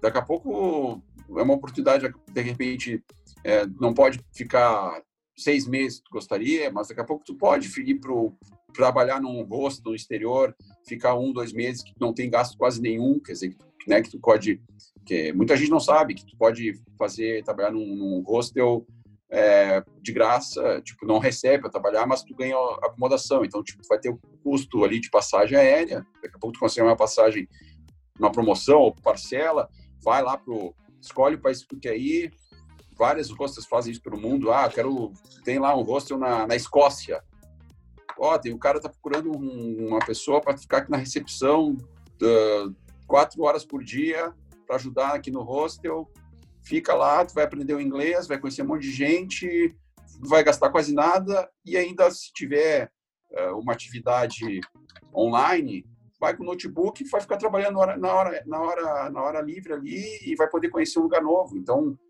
há opções acessíveis. E isso daí, bem lembrado que você falou, Léo, assim, na Tailândia, eu vi muito brasileiro fazendo isso, assim, ó, muito legal. A gente conheceu, eu e minha esposa, um casal de brasileiros que eles uh, davam aula de inglês para escolas na uhum. Tailândia. Uhum. Eles davam aula em, na, em Camboja, nos países em volta, então eles uh, conseguiam, uh, eles pagavam a passagem, né, o translado de um país para outro, o, o voo uh, dos países, mas chegava com hospedagem, com comida, uh, tinha até visto em alguns países para eles poderem dar essa aula, e eles faziam um teste online, conversavam com a professora da escola, a coordenadora, e fechava aquele trabalho. Tinha uma, uma série de, de projetos que podia aplicar. A gente conheceu uma série de fotógrafos também. O cara saía pelo mundo tirando foto. Tinha um fotógrafo que a gente conheceu na Tailândia, três fotógrafos e, cine, e, e faziam filmes, curtas metragens para programas de TV, uh, como se fossem brasileiros uh, no exterior uh, da Bandeirantes, e os caras passavam de país a país gravando e mandando aquele trabalho para o Brasil e recebendo. E os caras tiravam foto em Bali do, do Medina surfando e mandavam para a revista Fluir, para os patrocinadores. Essa é a vida dos caras, assim, é muito legal. Os caras não gastavam nada e ainda ganhavam dinheiro. É, é, então, inclusive eu lembro até do, do, episódio que tu participou, Marcelo, que tu comentou sobre a Tailândia de ser o país dos nômades, né? Eu tenho uma amiga minha aqui de Porto Alegre que, que, é, que é, ela é psicóloga, trabalha com psicologia intercultural, ela, ela orienta, ela, dá, ela ajuda a dar suporte eh, psicológico para os brasileiros que moram fora. E ela trabalha online o tempo todo, e está na Tailândia agora. Durante a pandemia, Exatamente. ela estava lá, encontrou outros brasileiros que também estavam viajando por ali, juntaram uma, pegaram uma casa no Airbnb, casa com piscina, com vista para o mar, estão lá, Exatamente. ótimos lá. Estão super bem. É, isso é uma dica aprender a língua mundo. tailandesa, né, cara? Então, isso não, não precisa se preocupar, não precisa. né? não precisa. Todo, a maioria do pessoal fala inglês lá. Aí vem de novo, né? Uh, se você não fala nada de inglês, você tem que falar alguma coisa de tailandês. Então, você escolhe qual é a guerra que você escolhe, quer enfrentar, né? É, é a pílula vermelha é tailandesa, a pílula azul é inglês. Agora, a dica que eu deixo, assim, como o Léo falou, cara, capital mundial do nomadismo digital, Chiang Mai, no norte da Tailândia.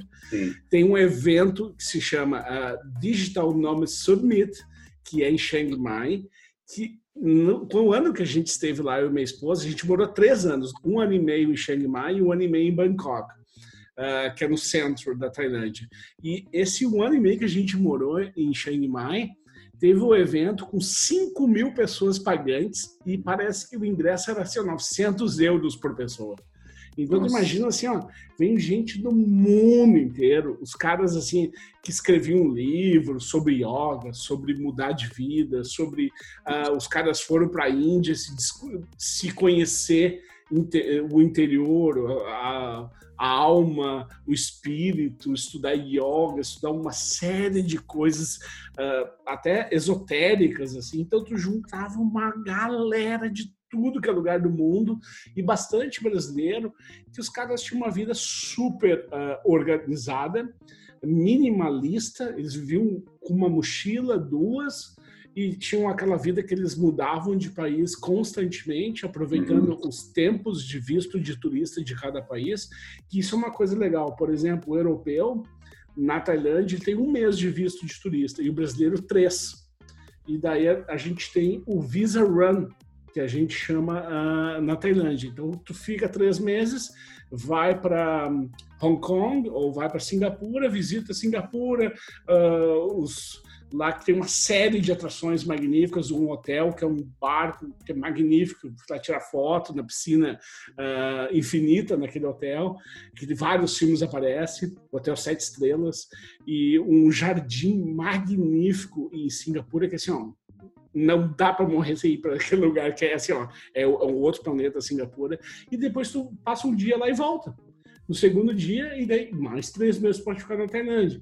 E a Tailândia é o tipo de coisa assim, ó o real, é, um real equivale a 10 bahts, ou Thai baht, 15 Thai bahts. Então, a moeda real, independente de como, como está mal como agora, ele ainda é superior à moeda tailandesa.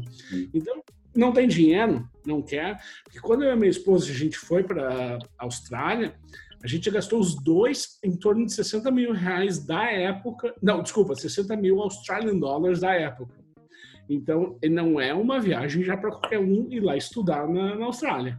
Assim como o Canadá. Os meus amigos que foram para o Canadá, a esposa e o, e o, e o marido, em torno de 100 mil dólares canadenses, para ficar cinco, seis meses. Uhum. Porque assim, ó, custa em dólar, né? Não é custa em real. Então chega lá, tu não, não, vai, não é que tu vai chegar e vai locar um carro, tu vai ter que locar um apartamento, não vai ficar num hostel seis meses com a esposa, né? Então já é um, tu já tá num momento da tua vida que tu precisa de um apartamento, que seja um kitnet, e lá tem que dar calção, dois, três meses em advance, mais o seguro. Então, assim, ó, custos iniciais altíssimos, né? Então, esse tipo de coisa que eu vejo que a pessoa tem que se programar e o que a gente vinha falando por o seu bolso. Tem, tem lugares como a Tailândia que são mais baratos, tem lugares que são mais caros como o Canadá, tem alguns lugares que são intermediários e pode ir num outro estilo como o Léo estava falando. Tem uma série de opções, tem que explorar, né? Exatamente. É, o, ali também tem na Ásia, muita gente que está indo é Vietnã, né? Vietnã tem um custo de vida bem baixo e o pessoal está direto indo da aula de inglês lá, brasileiros estão fazendo isso. É um ponto, cara, que eu acho bem importante tocar é o ponto do filho, saca? Uh, filho e eu vou ainda eu vou ainda estender também para animal de estimação, né? Existem culturas e países que não vão aceitar tão facilmente o animalzinho de estimação. E quando vão aceitar, e quando aceitarem, tu também tem que ter uma. Que, como a gente tem para criança, aquela tabela de vacinação do cachorro também. Então, se tu tens um animal de estimação, tá pensando em te mudar, saibas que cada país tem a sua própria lei sobre isso. Ou seja, aqui na Alemanha eu sei que não pode me chegar com um cachorro aqui normalmente.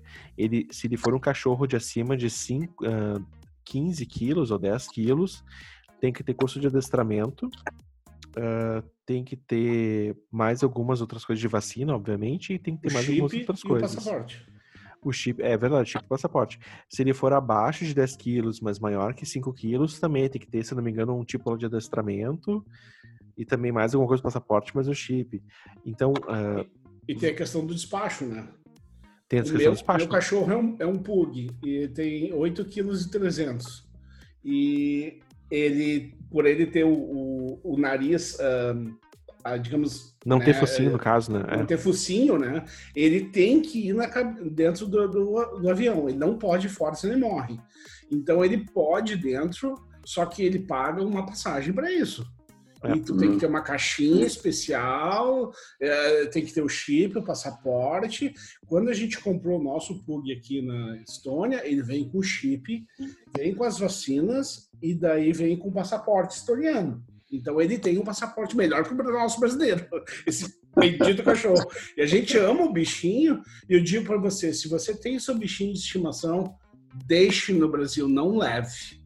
Se você quiser fazer uma viagem barata e sem complicação. É verdade, Porque, assim, é isso aí. É complicadíssimo. É. é Lembrando que para alugar, para alugar apartamento, aqui tem uma regra nos aluguéis que se aceita ou não uma estimação. Então não é assim, ah, vou, vou alugar apartamento e eu que mando, entendeu? Aqui. Nosso jeito brasileiro de ser, né? Ah, se eu tô alugando, se eu tô pagando, já era.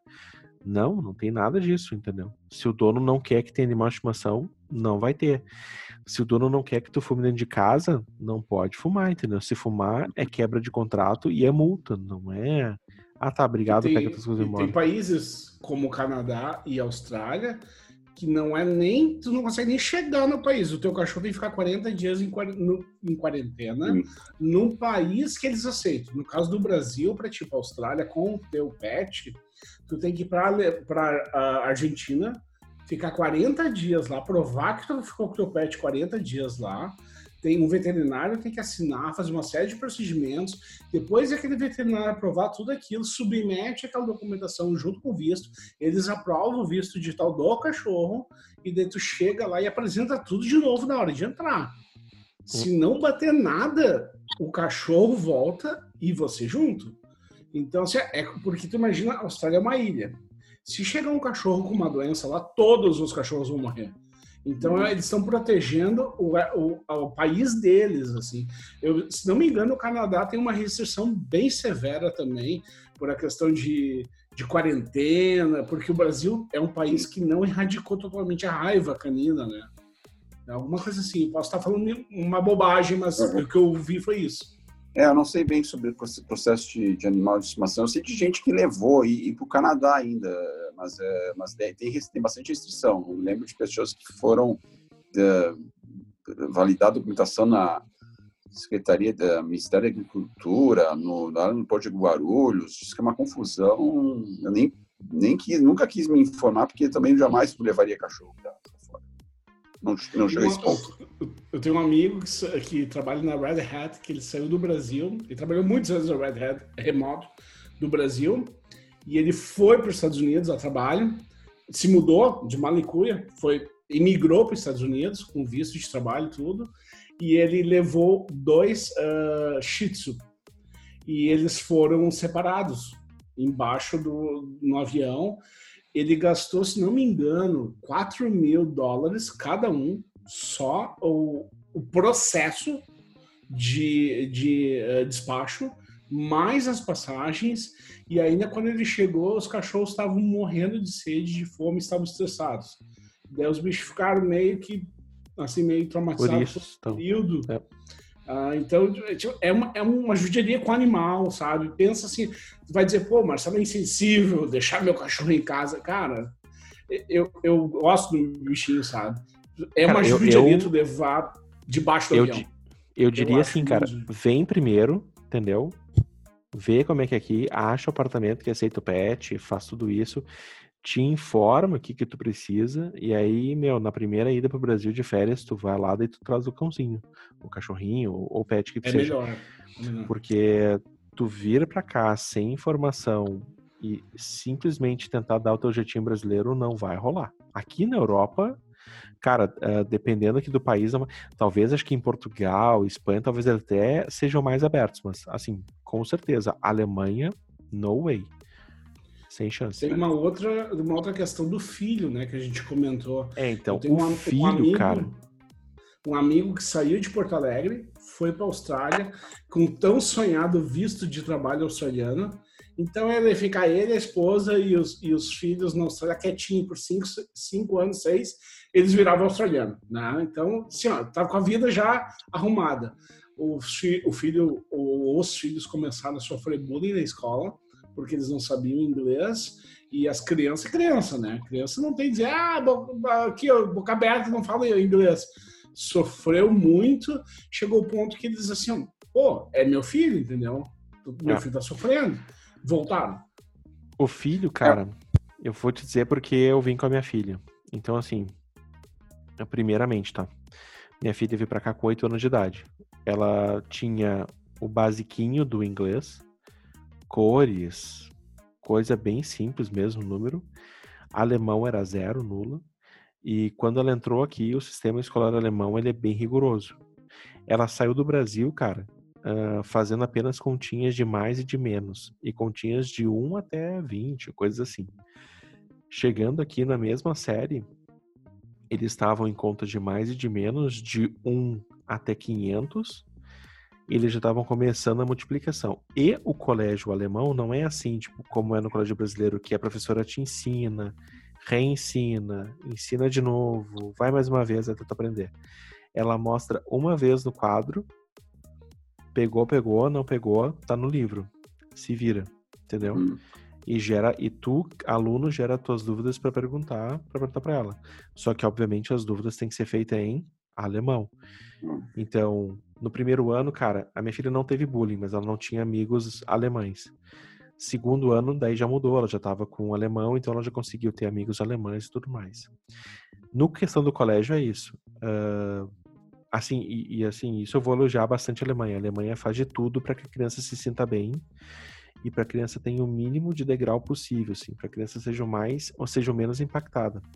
Mas Lembrando, minha filha veio para cá com 8 anos de idade. Se tu vem com uma filha, por exemplo, com um filho que tá já com seus 12, 13 anos e não tem alemão, cara, antes ensina o alemão, porque quando chegar aqui, ela não pode avançar para da quarta série em diante sem ter um alemão razoável. Não pode.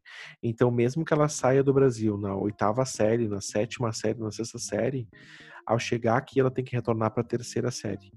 Nossa. Aí, quando as crianças são muito velhas, algumas cidades têm aqui o, o, uma colégio intermediário que eles ensinam alemão para criança. Mas fora isso, tu tens que contar com a sorte ou então tu realmente já ensinar o alemão. Fora que, meu, toda essa documentação que a gente falou de cachorrinho para criança é 20 vezes pior, velho. Sim. É, o, é, o questão do, do, do, dos filhos, até foi bom você tocar nesse, nesse ponto, porque é, também algumas pessoas me procuram, né, casal com filho e tal. O, o, o, que eu vejo, assim, o país mais aberto nesse sentido é o Canadá, assim, que, que é menos trabalhoso. O Canadá, na verdade, o processo de migração para o Canadá é o, mais, é o mais procurado, porque é o mais acessível, digamos assim. É, não, não que seja fácil, mas ele é mais. São, é, porque o que acontece? No Canadá, se tu. Se um dos dois, né, o, o, o marido ou a esposa, fa, assim, se matriculam num curso, num curso superior, num doutorado, o, ele, a, o parceiro, a parceira, tem o direito de trabalhar e o filho entra em escola pública.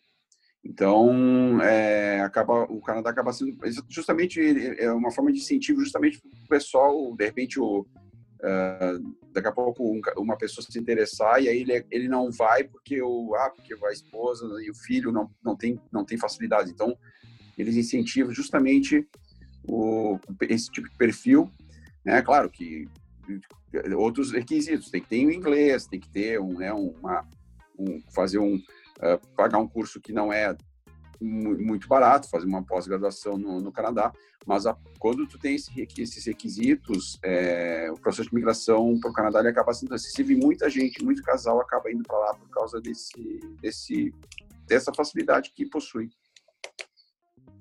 É, eu sei que o Canadá tem o lance do Canadian Experience, que o, a, cada coisa que tu vai tendo, tipo assim, ah, tu tem lá não sei quantos anos de empresa, ah, então tu tem um X Canadian Experience. Ah, Sim. Ah, tu já trabalhou com canadenses, ah, então tu pula mais para tanto. E eu sei que todo ano eles vão lá, pegam uma, uma lista desses, dessas, ah, dá para se dizer submissões, assim, eles vão vendo quem tem a melhor pontuação vai automaticamente vai entrando. É, o que eu sei do Canadá é um pouco disso, assim. Famoso Express Entry. É, isso aí, é isso aí. Uhum.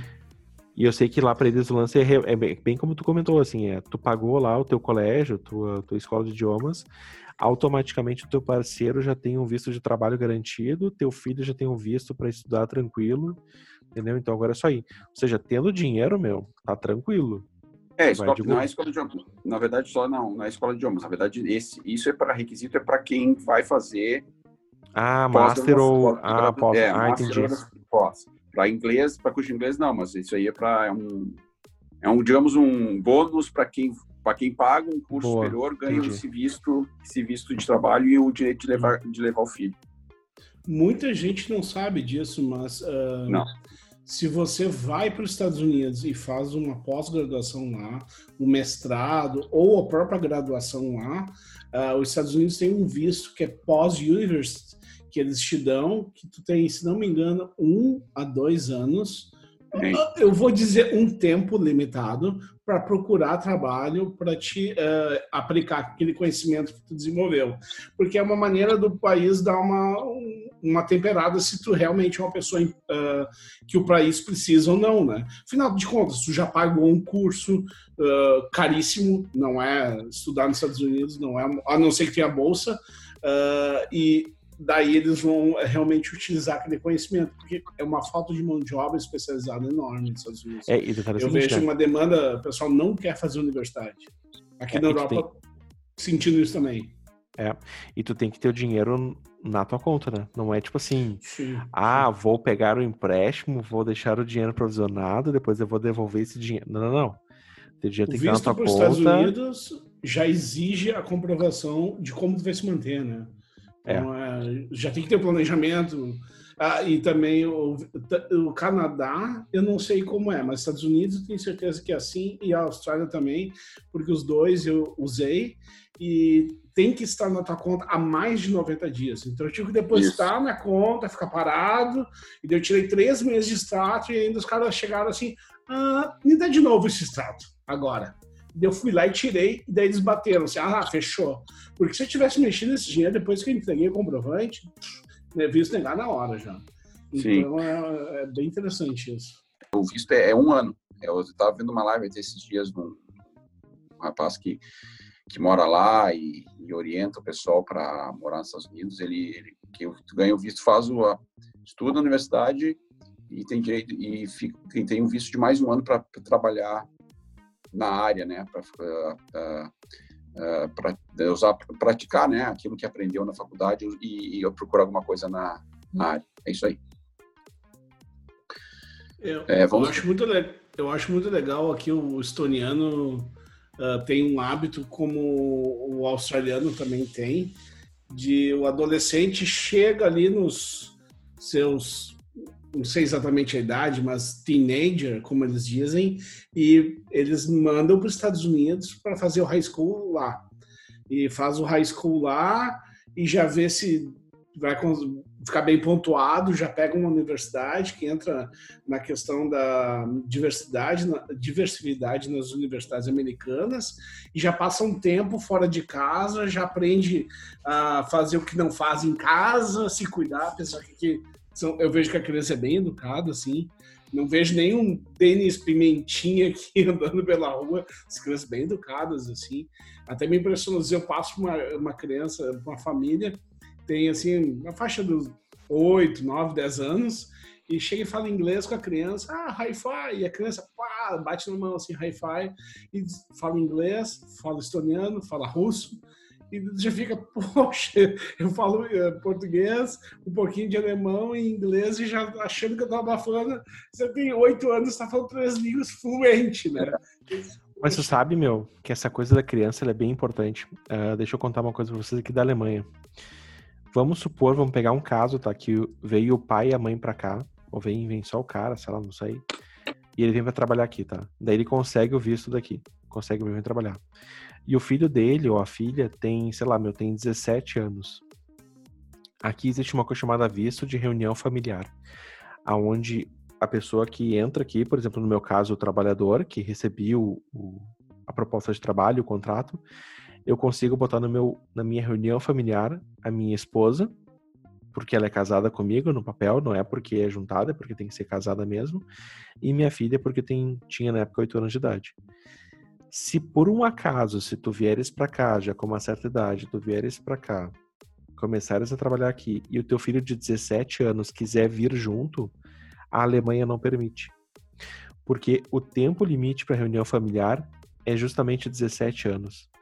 A partir daqui, o adolescente, o adulto, seja lá quem for, de 17 anos para frente, ele tem que conseguir por seus próprios meios. Então, muita gente às vezes pensa assim: ah, tá, meu pai foi para lá, meu pai mora na Alemanha e agora eu também quero ir morar lá. Cara, não é bem assim. Tu também tem que ter agora um trabalho e tudo mais. Não é porque agora teu pai mora lá que tu vai conseguir de boa chegar aqui dentro. A Alemanha não vai permitir isso. Legal.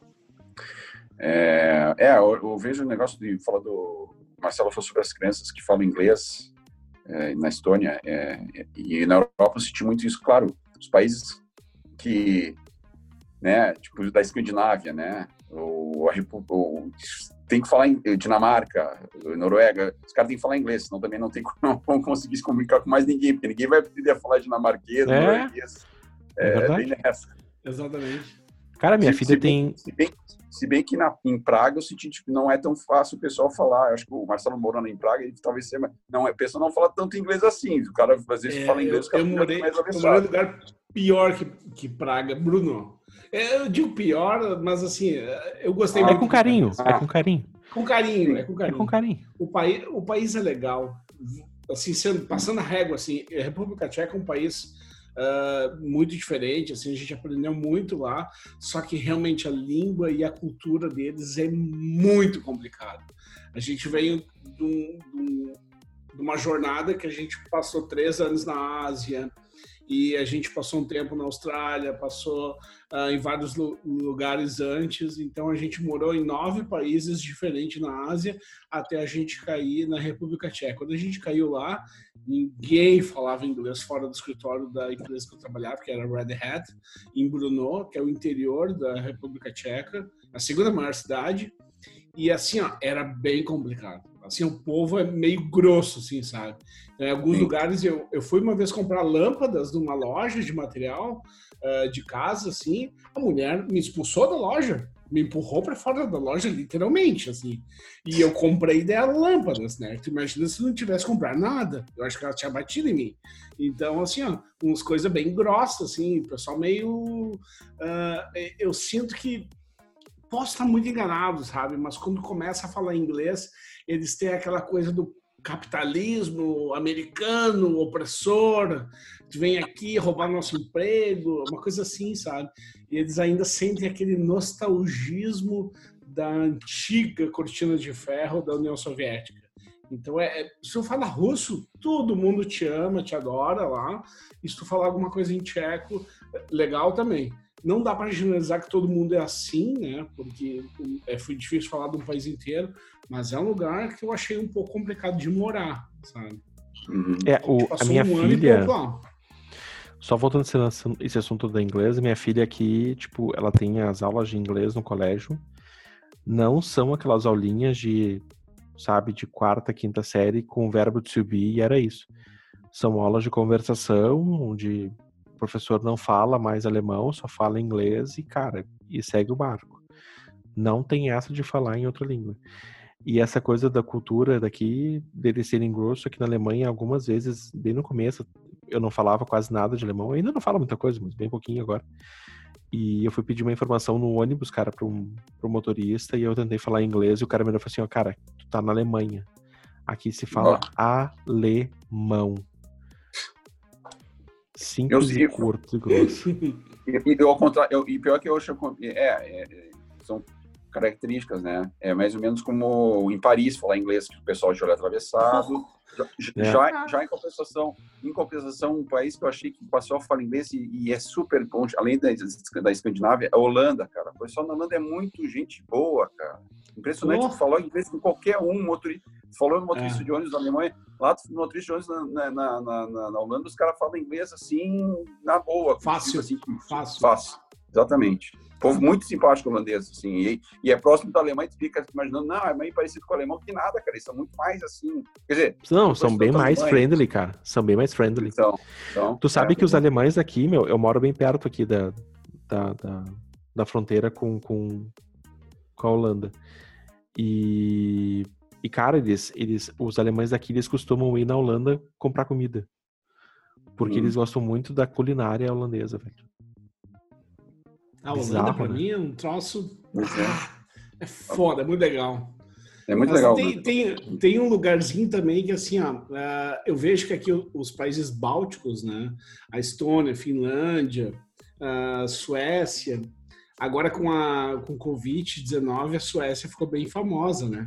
Ah, a Suécia não fez lockdown, né? Não é bem assim, né? Não é chega, é bem assim. A conversa, a conversa chega meio torta lá do outro lado, né? Isso a gente pode dizer que a gente está aqui a duas horas do país, né? Então, a gente vê que uh, os caras são muito para frente sabe? Na real, assim, ó, tipo, não é querer diminuir a gente, não é querer falar que eles são melhor. É que, cara, o povo, ele não fica discutindo baboseira. Ele senta numa sala de reunião no trabalho e diz assim, tal, qual é o problema? É esse? O que, que a gente tem que fazer para resolver isso? Quem começou? Aonde está? Ah, vai, qual é o ponto de situação? É isso? Então tá, é isso. Tá resolvido? Precisa conversar mais? Não, então tá, tá certo, acabou a reunião. Então, tipo, a gente fica naquela coisa do cafezinho, o português é prolixo, a língua, então a gente dá volta para contar uma notícia ruim. Os caras chegam e dizem assim, ó, morreu fulano. Pô, como é que tu me conta assim, sabe? Não, morreu fulano, morreu, entendeu? Tipo, o que, tu quer te contar? Como? Então, é, é, é, a gente, eu acho que a gente tem que aprender muita coisa com esses países, assim, que são objetivos em resolver as coisas, sabe? Eu acho que o é. brasileiro, às vezes, dá muita voltinha para resolver o negócio. Às vezes, eu estava falando com um programador aqui na Estônia, amigo meu, e daí eu disse pro cara, Tô, mas tá pegando fogo aí na tua empresa aí, né? Porque não procurou uma vaga em outra, né? Ah, veja bem, porque eu já apliquei, os caras não me chamaram, eu apliquei em outra, não me chamaram. Eu disse, tá, mas uh, tu aplicou em várias vagas e não te chamaram, correto? Correto. O que tu tá fazendo para eles te chamar? Tu tá botando código no teu GitHub, tu tá mudando o LinkedIn, tu tá fazendo algum outro curso para te preparar, estudando uma nova tecnologia, tu tá fazendo posts no teu blog. É, ah, não tô fazendo nada disso. Bom, então tu tá esperando cair do céu, né? Porque realmente a vaga não vai te procurar na tua casa. Então, os caras às vezes assim pecam um pouco. A gente mesmo, eu falo isso de crítica para mim mesmo como assim, às vezes eu deixo a coisa rolar e, e, a gente tem que tomar pulso das coisas às vezes e fazer, sabe? E acho que falta um pouco isso pra gente. Legal. É, vamos para a pauta. A próxima pauta é fazer um, uma troca de Reino Unido, Alemanha e Estônia, falar um pouquinho de cada um. Pô, vamos. Quem, ah, quem quer começar? Posso começar? Pode começar. É, eu, eu, sempre gosto de destacar assim, que o Reino Unido é uma coisa que é, a gente, o, o, brasileiro, as pessoas de fora, assim, que só, só for, nunca foram, foram como turistas, que centralizam tudo muito em Londres. Lógico que Londres, é, toda o que representa na Europa, representa no mundo, como metrópole que é, né, uma cidade especial, enfim, goste ou não goste, lá tem sua, tem sua presença. Mas, mas acho que é, é, eu gosto de destacar assim no Reino Unido a questão do interior do Reino Unido, do interior da Inglaterra. Tem muita coisa boa, muita coisa para se conhecer e ele acho que não é tão valorizado. É, é, tem muita cidade pequena, é aquela coisa de interior desenvolvido assim. Tem muita cidade às vezes que a gente bota, coloca o brasileiro, especialmente que que ah, pensa muito, mora em cidade grande, acho que só tem que cidade grande lá fora tem tem tem valor e tem muita cidade pequena com com potencial, com infraestrutura e, e é um custo de vida mais em conta, né? Uh, bem mais em conta do que, do que Londres. Então, tipo, às vezes, então as pessoas têm opções, às vezes, de, de ir para lá para estudar, para passear, ou pra, até para morar. E, e, tem, tem excelentes opções em cidades, cidades litorâneas, que são o clima até não é tão não é tão não é tão frio tipo né o clima acaba sendo mais agradável no norte é mais perto da Escócia, uma natureza mais exuberante, mais verde, assim, cidades mais históricas, mais cidades com, com castelos, com, com arquitetura aquela medieval. É, então, uh, eu destacava, destacaria mais isso, assim, né, além da, uh, né, da, da do, do, país, porque acho que eu, eu, eu, eu acho é importante lembrar isso, assim, porque às vezes pessoas focam muito na capital e esquecem um pouco das cidades de estrutura que tem no interior, né? Eu acho que basicamente que eu falaria do, do, do, Reino Unido é mais isso. Não sei se é por aí que vocês querem abordar, vocês podem abordar de como vocês quiserem. Eu, eu, eu, chamei, eu coloquei isso porque eu, é uma coisa que eu, que eu, que eu gosto de destacar assim, do, do, do, Reino Unido, que pouca gente fala. Assim, eu... É, a Alemanha, cara, eu vou te dizer assim, a, bom, a Alemanha para quem não está muito bem situado, em questão de tamanho é um pouquinho maior que o Rio Grande do Sul. Então pensa que todo um país está dentro do Rio Grande do Sul e um pedacinho de Santa Catarina.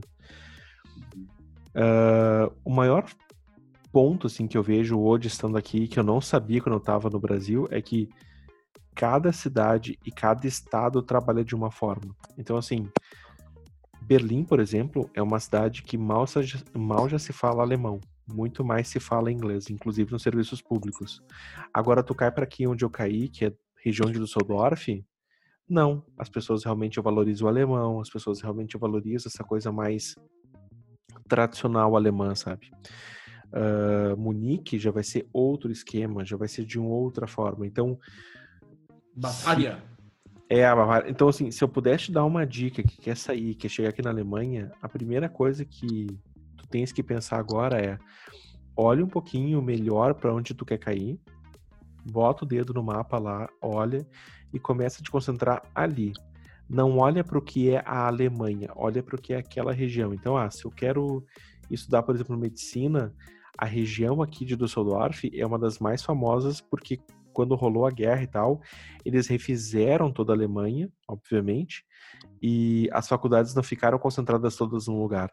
Então eles dividiram, então a região do Sodor ficou com, uma, com um tipo de faculdade, que foi de medicina, região ali da colônia ficou com, uma, com, ficou com a região essa região ficou com as faculdades de TI, depois tem Borro também, que tem um pouco de TI, lá em Berlim tem arquitetura, tanto que tem a Bauhaus. Então, tu tens que um pouquinho olhar melhor que área, que lugar tu quer ir. E aí, desse lugar aqui, tu buscar mais informações, porque cada lugarzinho na Alemanha tem um jeito especial de trabalhar. Eu só complementaria uma coisa do Jorge, porque eu não posso deixar de falar de Volksburg. Eu acho que aí, né, é, é uma coisa que é uma paixão, né? Então não podemos falar, deixar de falar da cidade da Volkswagen, né? É, então, é verdade. Que é a Volkswagen é, é, não só dona da cidade, né? Todo mundo que mora na cidade trabalha na Volkswagen. Na é Volkswagen.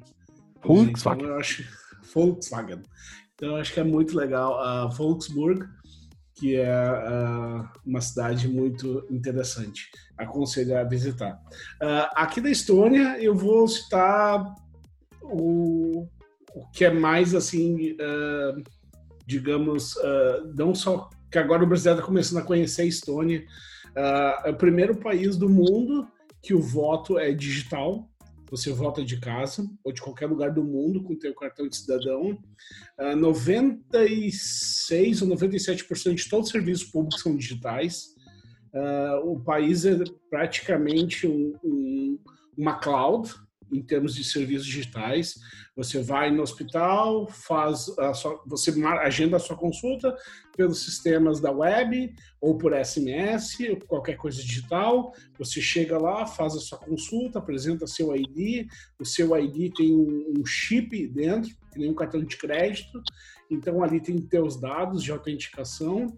Uh, você sai da consulta sem um papel, sem nada, chega na farmácia, tua receita já está na farmácia, digitalmente, chega em casa, teus exames já estão online na cloud, quiser ver todo o teu histórico, todos os exames desde que tu nasceu aqui na Estônia, ou desde que tu, você veio para a Estônia, está tudo na cloud, todas as multas, uh, uh, visto, in, uh, mudança de endereço, o teu histórico inteiro é em blockchain, que é uma tecnologia do Bitcoin, então eles desenvolveram isso. Uh, e o que eu mais respeito a Estônia é que eles passaram por severos anos uh, como um país da União Soviética. E eles sofreram muito, muito. Então aqui a gente tem muito, muitos museus, museus, Museu do Comunismo, Museu do Socialismo, Museu da Antiga União Soviética. Então, eu recomendo todo mundo que diz assim: ah, eu sou comunista, eu sou socialista, pega uma passagemzinha, vem para cá, por favor, visita o museu. Cara, eu saí do museu assim, não é chorando, é mal, mal. Assim, é foto de vala de gente morta, criança. Assim, ó, o troço é, é, é de embrulhar o estômago. Tu sai de um negócio que tu diz assim, ó, como é que uma pessoa ainda diz que é isso, sabe? E os caras, assim, simplesmente eh, implantaram o comunismo mesmo aqui, sabe? Então aqui tinha um prédio, o maior prédio da cidade, que era a sede da KGB. Então os caras tinham todas as paredes dos, andares. Uh, tem um museu hoje nesse prédio, que é um hotel. Uh, tinha escuta. Então os caras mostram aqui as escutas, aqui o, o, o, os uh, telefones vermelhos, uh, os uniformes dos guarda russo. Então eles não podiam falar estoniano, eles não podiam cantar, eles não podiam fazer nada. Tipo, eles eram extremamente uh, oprimidos, controlados e trabalho escravo, né? E, e ao mesmo tempo é um povo extremamente amigável, uh, friendly, que a gente diz, e os caras produziam uh, várias partes assim de antenas, satélite, coisas aeroespaciais eram produzidas aqui na época do Sputnik. Muito da tecnologia veio daqui e eles tinham uma habilidade de desenvolver submarinos nucleares. Na região que eu moro aqui, a alguns metros da minha casa, que não dá 100 metros, tinha um, um hangar que eles produziam esses uh, submarinos. E conversando com um estoniano, que é amigo meu, o pai, o tataravô dele, o avô dele, uh, tinha que ir mexer no, no, no gerador nuclear, na, na, na, nos componentes nucleares, sem a menor proteção. Porque os russos diziam, não, vai tu lá, vai lá e mexe. toma uma vodka e vai. Sim. E os caras estão nascendo torto até hoje, com problemas. Então, isso gerou assim, um negócio que, tipo, o uh, que, que aconteceu quando acabou o comunismo aqui em 1991? Os caras falaram assim: ó, seguinte, acabou, né? Então, agora a gente está livre. O que, que a gente quer? A gente quer liberdade. A gente não quer burocracia. Então, tu não tem nenhum processo que tu tem que fazer, desde a carteira de habilitação até teu visto, que ele envolve papel, porque o papel retoma ao estoniano um aquela, aquela mensagem antiga. Daquele controle, daquela submissão russa, sabe? Sim. Então, e ao mesmo tempo ele não tem aquela raiva do russo, aquele rancor, porque existe muita esposa, mãe, pai que eram russos e que não tinham nada a ver com isso daí. Às vezes até os caras fugiam de lá para cá. E hoje esses caras vêm para cá tirar visto de trabalho para procurar uma melhor qualidade de vida que não tem em Moscou, que não tem na Rússia. Então tu vê assim que o estoniano, tipo, que coração, sabe? Que Sim. coração esse povo tem. Eu sou fã, Meu, eu sou suspeito. Falando, falando nessa coisa de qualidade de vida, vamos, vamos se encaminhar aqui pro final do podcast, do episódio, no caso. Não do podcast, porque ainda vai ter na outra semana. Mas vamos fazer o seguinte, cara. Vamos terminar com esse clima agradável do Marcelo. Tô brincando, só pra tirar onda do Marcelo. Mas vamos terminar perguntando o seguinte, meu. Que país, que país é aquele país que tu quer, sabe, tipo, te aposentar e terminar? Tá? Eu vou começar. Com o Marcelo eu já até meio que sei a resposta, tá? Eu acho que começa com Ena. Mas vai aí, Marcelo, em poucas palavras, diz o país e dá o porquê. Dá o motivo só. É bem uma briga, tá? Eu vou, eu vou aceitar a tua, a tua, o teu desafio e vou colocar a Estônia em primeiro, mas assim, ó, brigando com a Tailândia, tá? Eu Olha ainda, aí, eu e minha esposa, Tailândia. a gente, eu e minha esposa, a gente tem um, um, um acordo de cavaleiros e, e a gente vai decidir, a gente quer se aposentar na Tailândia. Porque, cara, um país assim, tipo, para te cuidar de ti, da tua vida, do teu corpo, comer bem, um país alegre, para frente, sabe? Pô, Brasil que deu certo, sabe? Pô, te visitarei, Pô. hein? Visitaremos. Certo. Visitaremos. Sem dúvida. Estaremos Leozito. de frente pra praia. Pá, que meu, agora me ganhou. Deu. Acabou? Deu. Leozito, manda. Um, pô, é o jeito que o Marcelo vem falando da Estônia, acho que eu vou querer me aposentar na Estônia. Não, eu, eu, eu já tô arrumando meu currículo aqui. Tava falando, tava aqui no LinkedIn arrumando. arrumando Embaixador da Estônia, prazer. É. Mas quando tu comentou isso hoje mais cedo, eu fiquei pensando o que, que eu ia escolher, né? E eu, bom, minha, minha, meu critério foi escolher país que eu, que eu já, já morei. Eu não ia pegar país que eu só conheci como turista, porque eu acho não, não acharia justo Uh, enfim, porque eu acho que visão de turista é um pouco diferente da visão de, de quem mora, né? Então, eu, eu acho que eu escolheria Vancouver mesmo, no Canadá. Foi a primeira cidade que eu conheci no exterior. É, eu gosto do frio, então, para mim, isso não é problema. É, e, e, também é uma cidade muito, muito... É, ela é, é uma grande, é uma cidade que tem tamanho de Porto Alegre, mais ou menos, ela é muito tranquila, assim, é muito pacata, aquela coisa bem de muito parque, muito verde, o canadense valoriza muito a natureza e é, é bike para tudo que é lado, é, é tem praia também, exemplo, tem praia, tem, tem montanha próximo, quer dizer, pode esquiar, pode, pode tomar sol, é, apesar de ser uma cidade que no inverno é bastante úmida, mas não é um frio intenso, não é, é a parte oeste do Canadá é, é um frio bem menos intenso do que o restante do país, praticamente não neva. Então, cara, assim, eu, eu, eu acho que é uma cidade boa, porque mesmo velho, a gente, eu acho que uma coisa que não vou perder é a questão de ser urbano, cara. Eu gosto de cidade grande, coisa para fazer, Sim. de ter que ir para um, um, cinema, um teatro, um shopping. Eh, não adianta querer ser aquela coisa de ser velho e se meter numa cidade tipo interiorzão, assim, porque daí também tu fica entediado e depressivo. Então tem que ter Sim. uma coisinha para fazer então acho que eu acho que eu, eu escolheria, acho que é uma cidade boa de, de, de se aposentar, assim. Pô, boa. Eu vou escolher Nova Passando ali, em Rio Grande do Sul. Tô brincando, é brincadeira. Uh, cara, eu fico com uma cidade aqui na Alemanha chamada Koblenz. Pra quem não conhece Koblenz, vai e procura sobre Koblenz. Cara, que cidade, senhores. Ela não se compara muito a Nova Bassano aí no interior do Rio Grande do Sul, mas olha, chega perto, hein? Chega perto. Ah, sim. Não, chega perto. Tem só um riozinho ali e tal, um tal de reno. Sei lá que rio é aquele. Mas é bonito. Eu até, vou fazer, eu até, eu até vou fazer um parênteses um parênteses, eu, eu sinto Estrela, lajeado. Vai falar de lajeado É, agora. Quer ver? Quero só ver. Não, Santa Cruz do Sul, cara. Tô, não, tô Pô, esperando tu falar de estrela. Tô, tô esperando A- isso. a Santa Cruz do Sul, a capital uh, da Oktoberfest no Rio Grande do Sul. Só Que perde que é pra? Blumenau.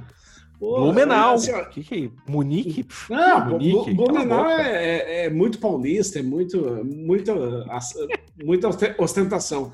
É, lá é Oktoberfest Nutella. A, a Oktoberfest a raiz é em Santa Cruz mesmo. Eu sinto bastante saudade da, dessa cidade que eu me criei, passei mu- uma boa parte da minha vida lá, mas infelizmente a gente fica muito preocupado com o que a gente escuta daqui, né? Da questão da segurança, da qualidade de vida, da situação que o Brasil está passando agora, economicamente e política e, e tudo põe tudo no mesmo cesto, né? Que a gente fica triste, assim, preocupado, porque a gente acaba falando no mundo inteiro como é legal, e mas a gente nunca esquece o nosso país, né? É É, lá onde a gente se criou, Sim. que com certeza a gente gosta e a gente deseja que melhore, né? É. Eu tenho um restaurante em Porto Alegre que todo sábado eu penso nele. É um restaurante chamado Altis, fica ali na Carlos Gomes com a Anitta. Sim. Todo fim de eu penso nele. Que comida. Excelente, cara. Eu Esse vou Churrascaria quando. Barranco? Churrascaria Ô, Mel, Barranco, cara. Não, meu, é bom, não vou te dizer, ó, não vou negar o barranco, não vou negar o barranco. Mas olha, Marcelo, esse Altis aí, ó. Aqui, Altis é ó, bom, cara. vai com fome, vai com fome porque tu não vai te arrepender. Agora tá fechado por causa da. Quer dizer, não, isso reabriram agora, mas não, não estão reabrindo ainda com o buffet por causa do, Sim. da pandemia. Mas é, é excelente. Eu ia lá, eu vou seguido lá, ia seguido. É muito bom, cara. Ah, tá louco. Eu E ia todo sábado lá. cara. Primo? Bah, galetinho primo. Mas é. É, é também. Oh, Cara, vamos terminar aqui com a dica da semana? Pô, vamos começar, vamos dar a passagem hoje pro nosso convidado especial, né? Léo. 100%. Léo, ma- manda aí.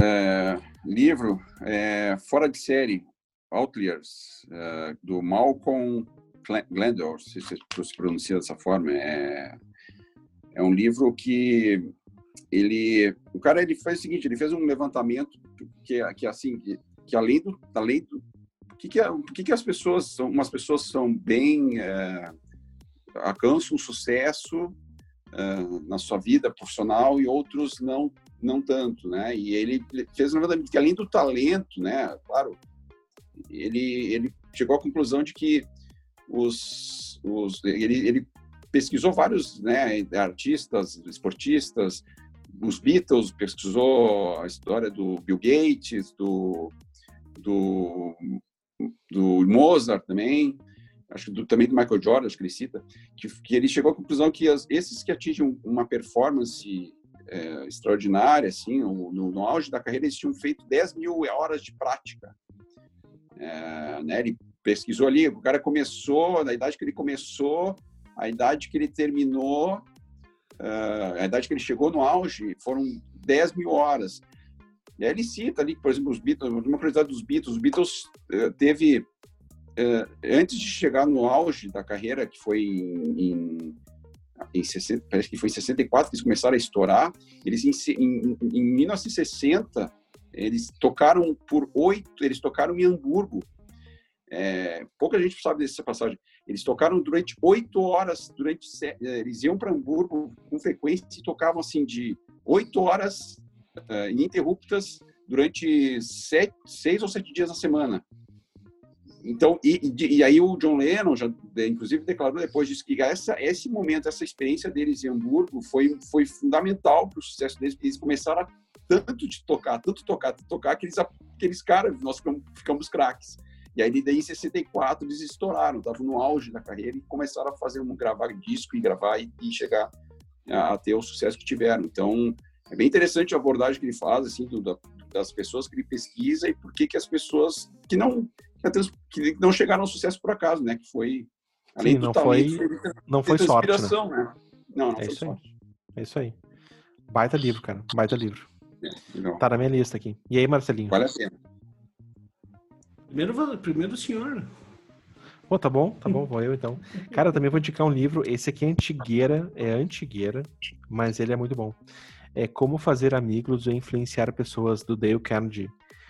Cara, é um livro que vale a pena não só pelo fato de tu conseguir te comunicar melhor e como tu vai te comportar melhor ali numa, numa reunião da vida para tu conseguir influenciar aqueles teus pares.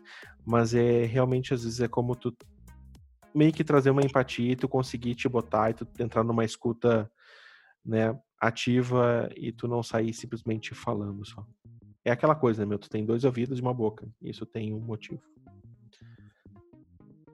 Show. Bom de bola. Boa dica. Boa dica. Bom, eu vou acabar o, o meu, as minhas indicações com duas indicações somente hoje, bem nostálgicas, mas acredito que é, continuam super importantes para a carreira de qualquer engenheiro, principalmente é, alguém ligado à, à engenharia de software.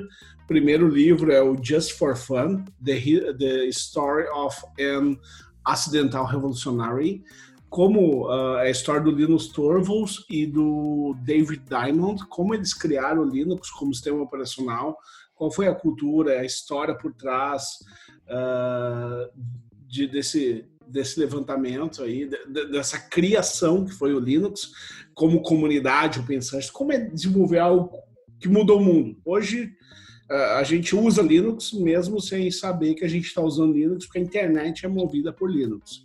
E o outro livro é Coding Freedom, The Ethics and Ancestry. Ancest, uh, é um trava-língua, né, cara? É um trava-língua. É, Aesthetics of Hacking. É um livro de 2012, o primeiro livro é de 2002, esse de 10 anos depois, 2012 que é como uh, desenvolver código uh, open source também, que é as comunidades uh, open source community. Eu acho que isso é muito importante porque quando participa de uma comunidade de, de código open source ou como uma comunidade que tem o Linux, tu desenvolve dois skills, o técnico e o segundo como trabalhar em equipe. E a comunidade como é, uma, é algo que tipo não tem uma barreira de entrada e tu pode sair o momento que tu quiser e tu não tem compromisso nenhum porque é um trabalho voluntário. Tu tem que aprender a ouvir as pessoas, a chegar em consenso, a, a cativar as outras pessoas, convencer as outras pessoas de irem nessa direção. Então, uh, tu acaba desenvolvendo uma capacidade de liderança caso tu tenha isso nos teus skills. Acho que esses dois livros, assim, largam o cara já com uma boa visão do como é esse mundo e eu acho que essa gurizada nova aí tá muito YouTube esquecendo de ler livro. É verdade. É boas, boas dicas. Léo, termina dizendo um pouquinho teu jabá. Antes de terminar teu jabá, deixa eu falar aqui, pessoal, se gostou, não gostou, que tem dicas, contato arroba pré-requisitos.com.br e o nosso Instagram também, que é arroba pré-requisitoscast.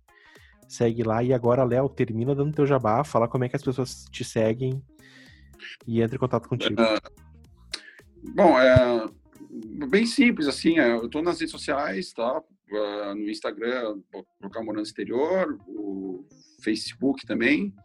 Uh, podem escrever, podem mandar direct. Uh, eu tenho alguma, as, eu fiz, eu andei fazendo, postando várias lives que eu fiz nos últimos dias aí com o pessoal que está aí pelo, com as pessoas que eu, que eu atendi, amigos, enfim, que estão pelo mundo, pessoas que estão na Austrália, na, na Irlanda, é, na, no Reino Unido também. É, podem assistir pelo IGTV, ali vocês podem, pode, o pessoal pode assistir para ter uma, uma noção da, do, das pessoas que estão fora.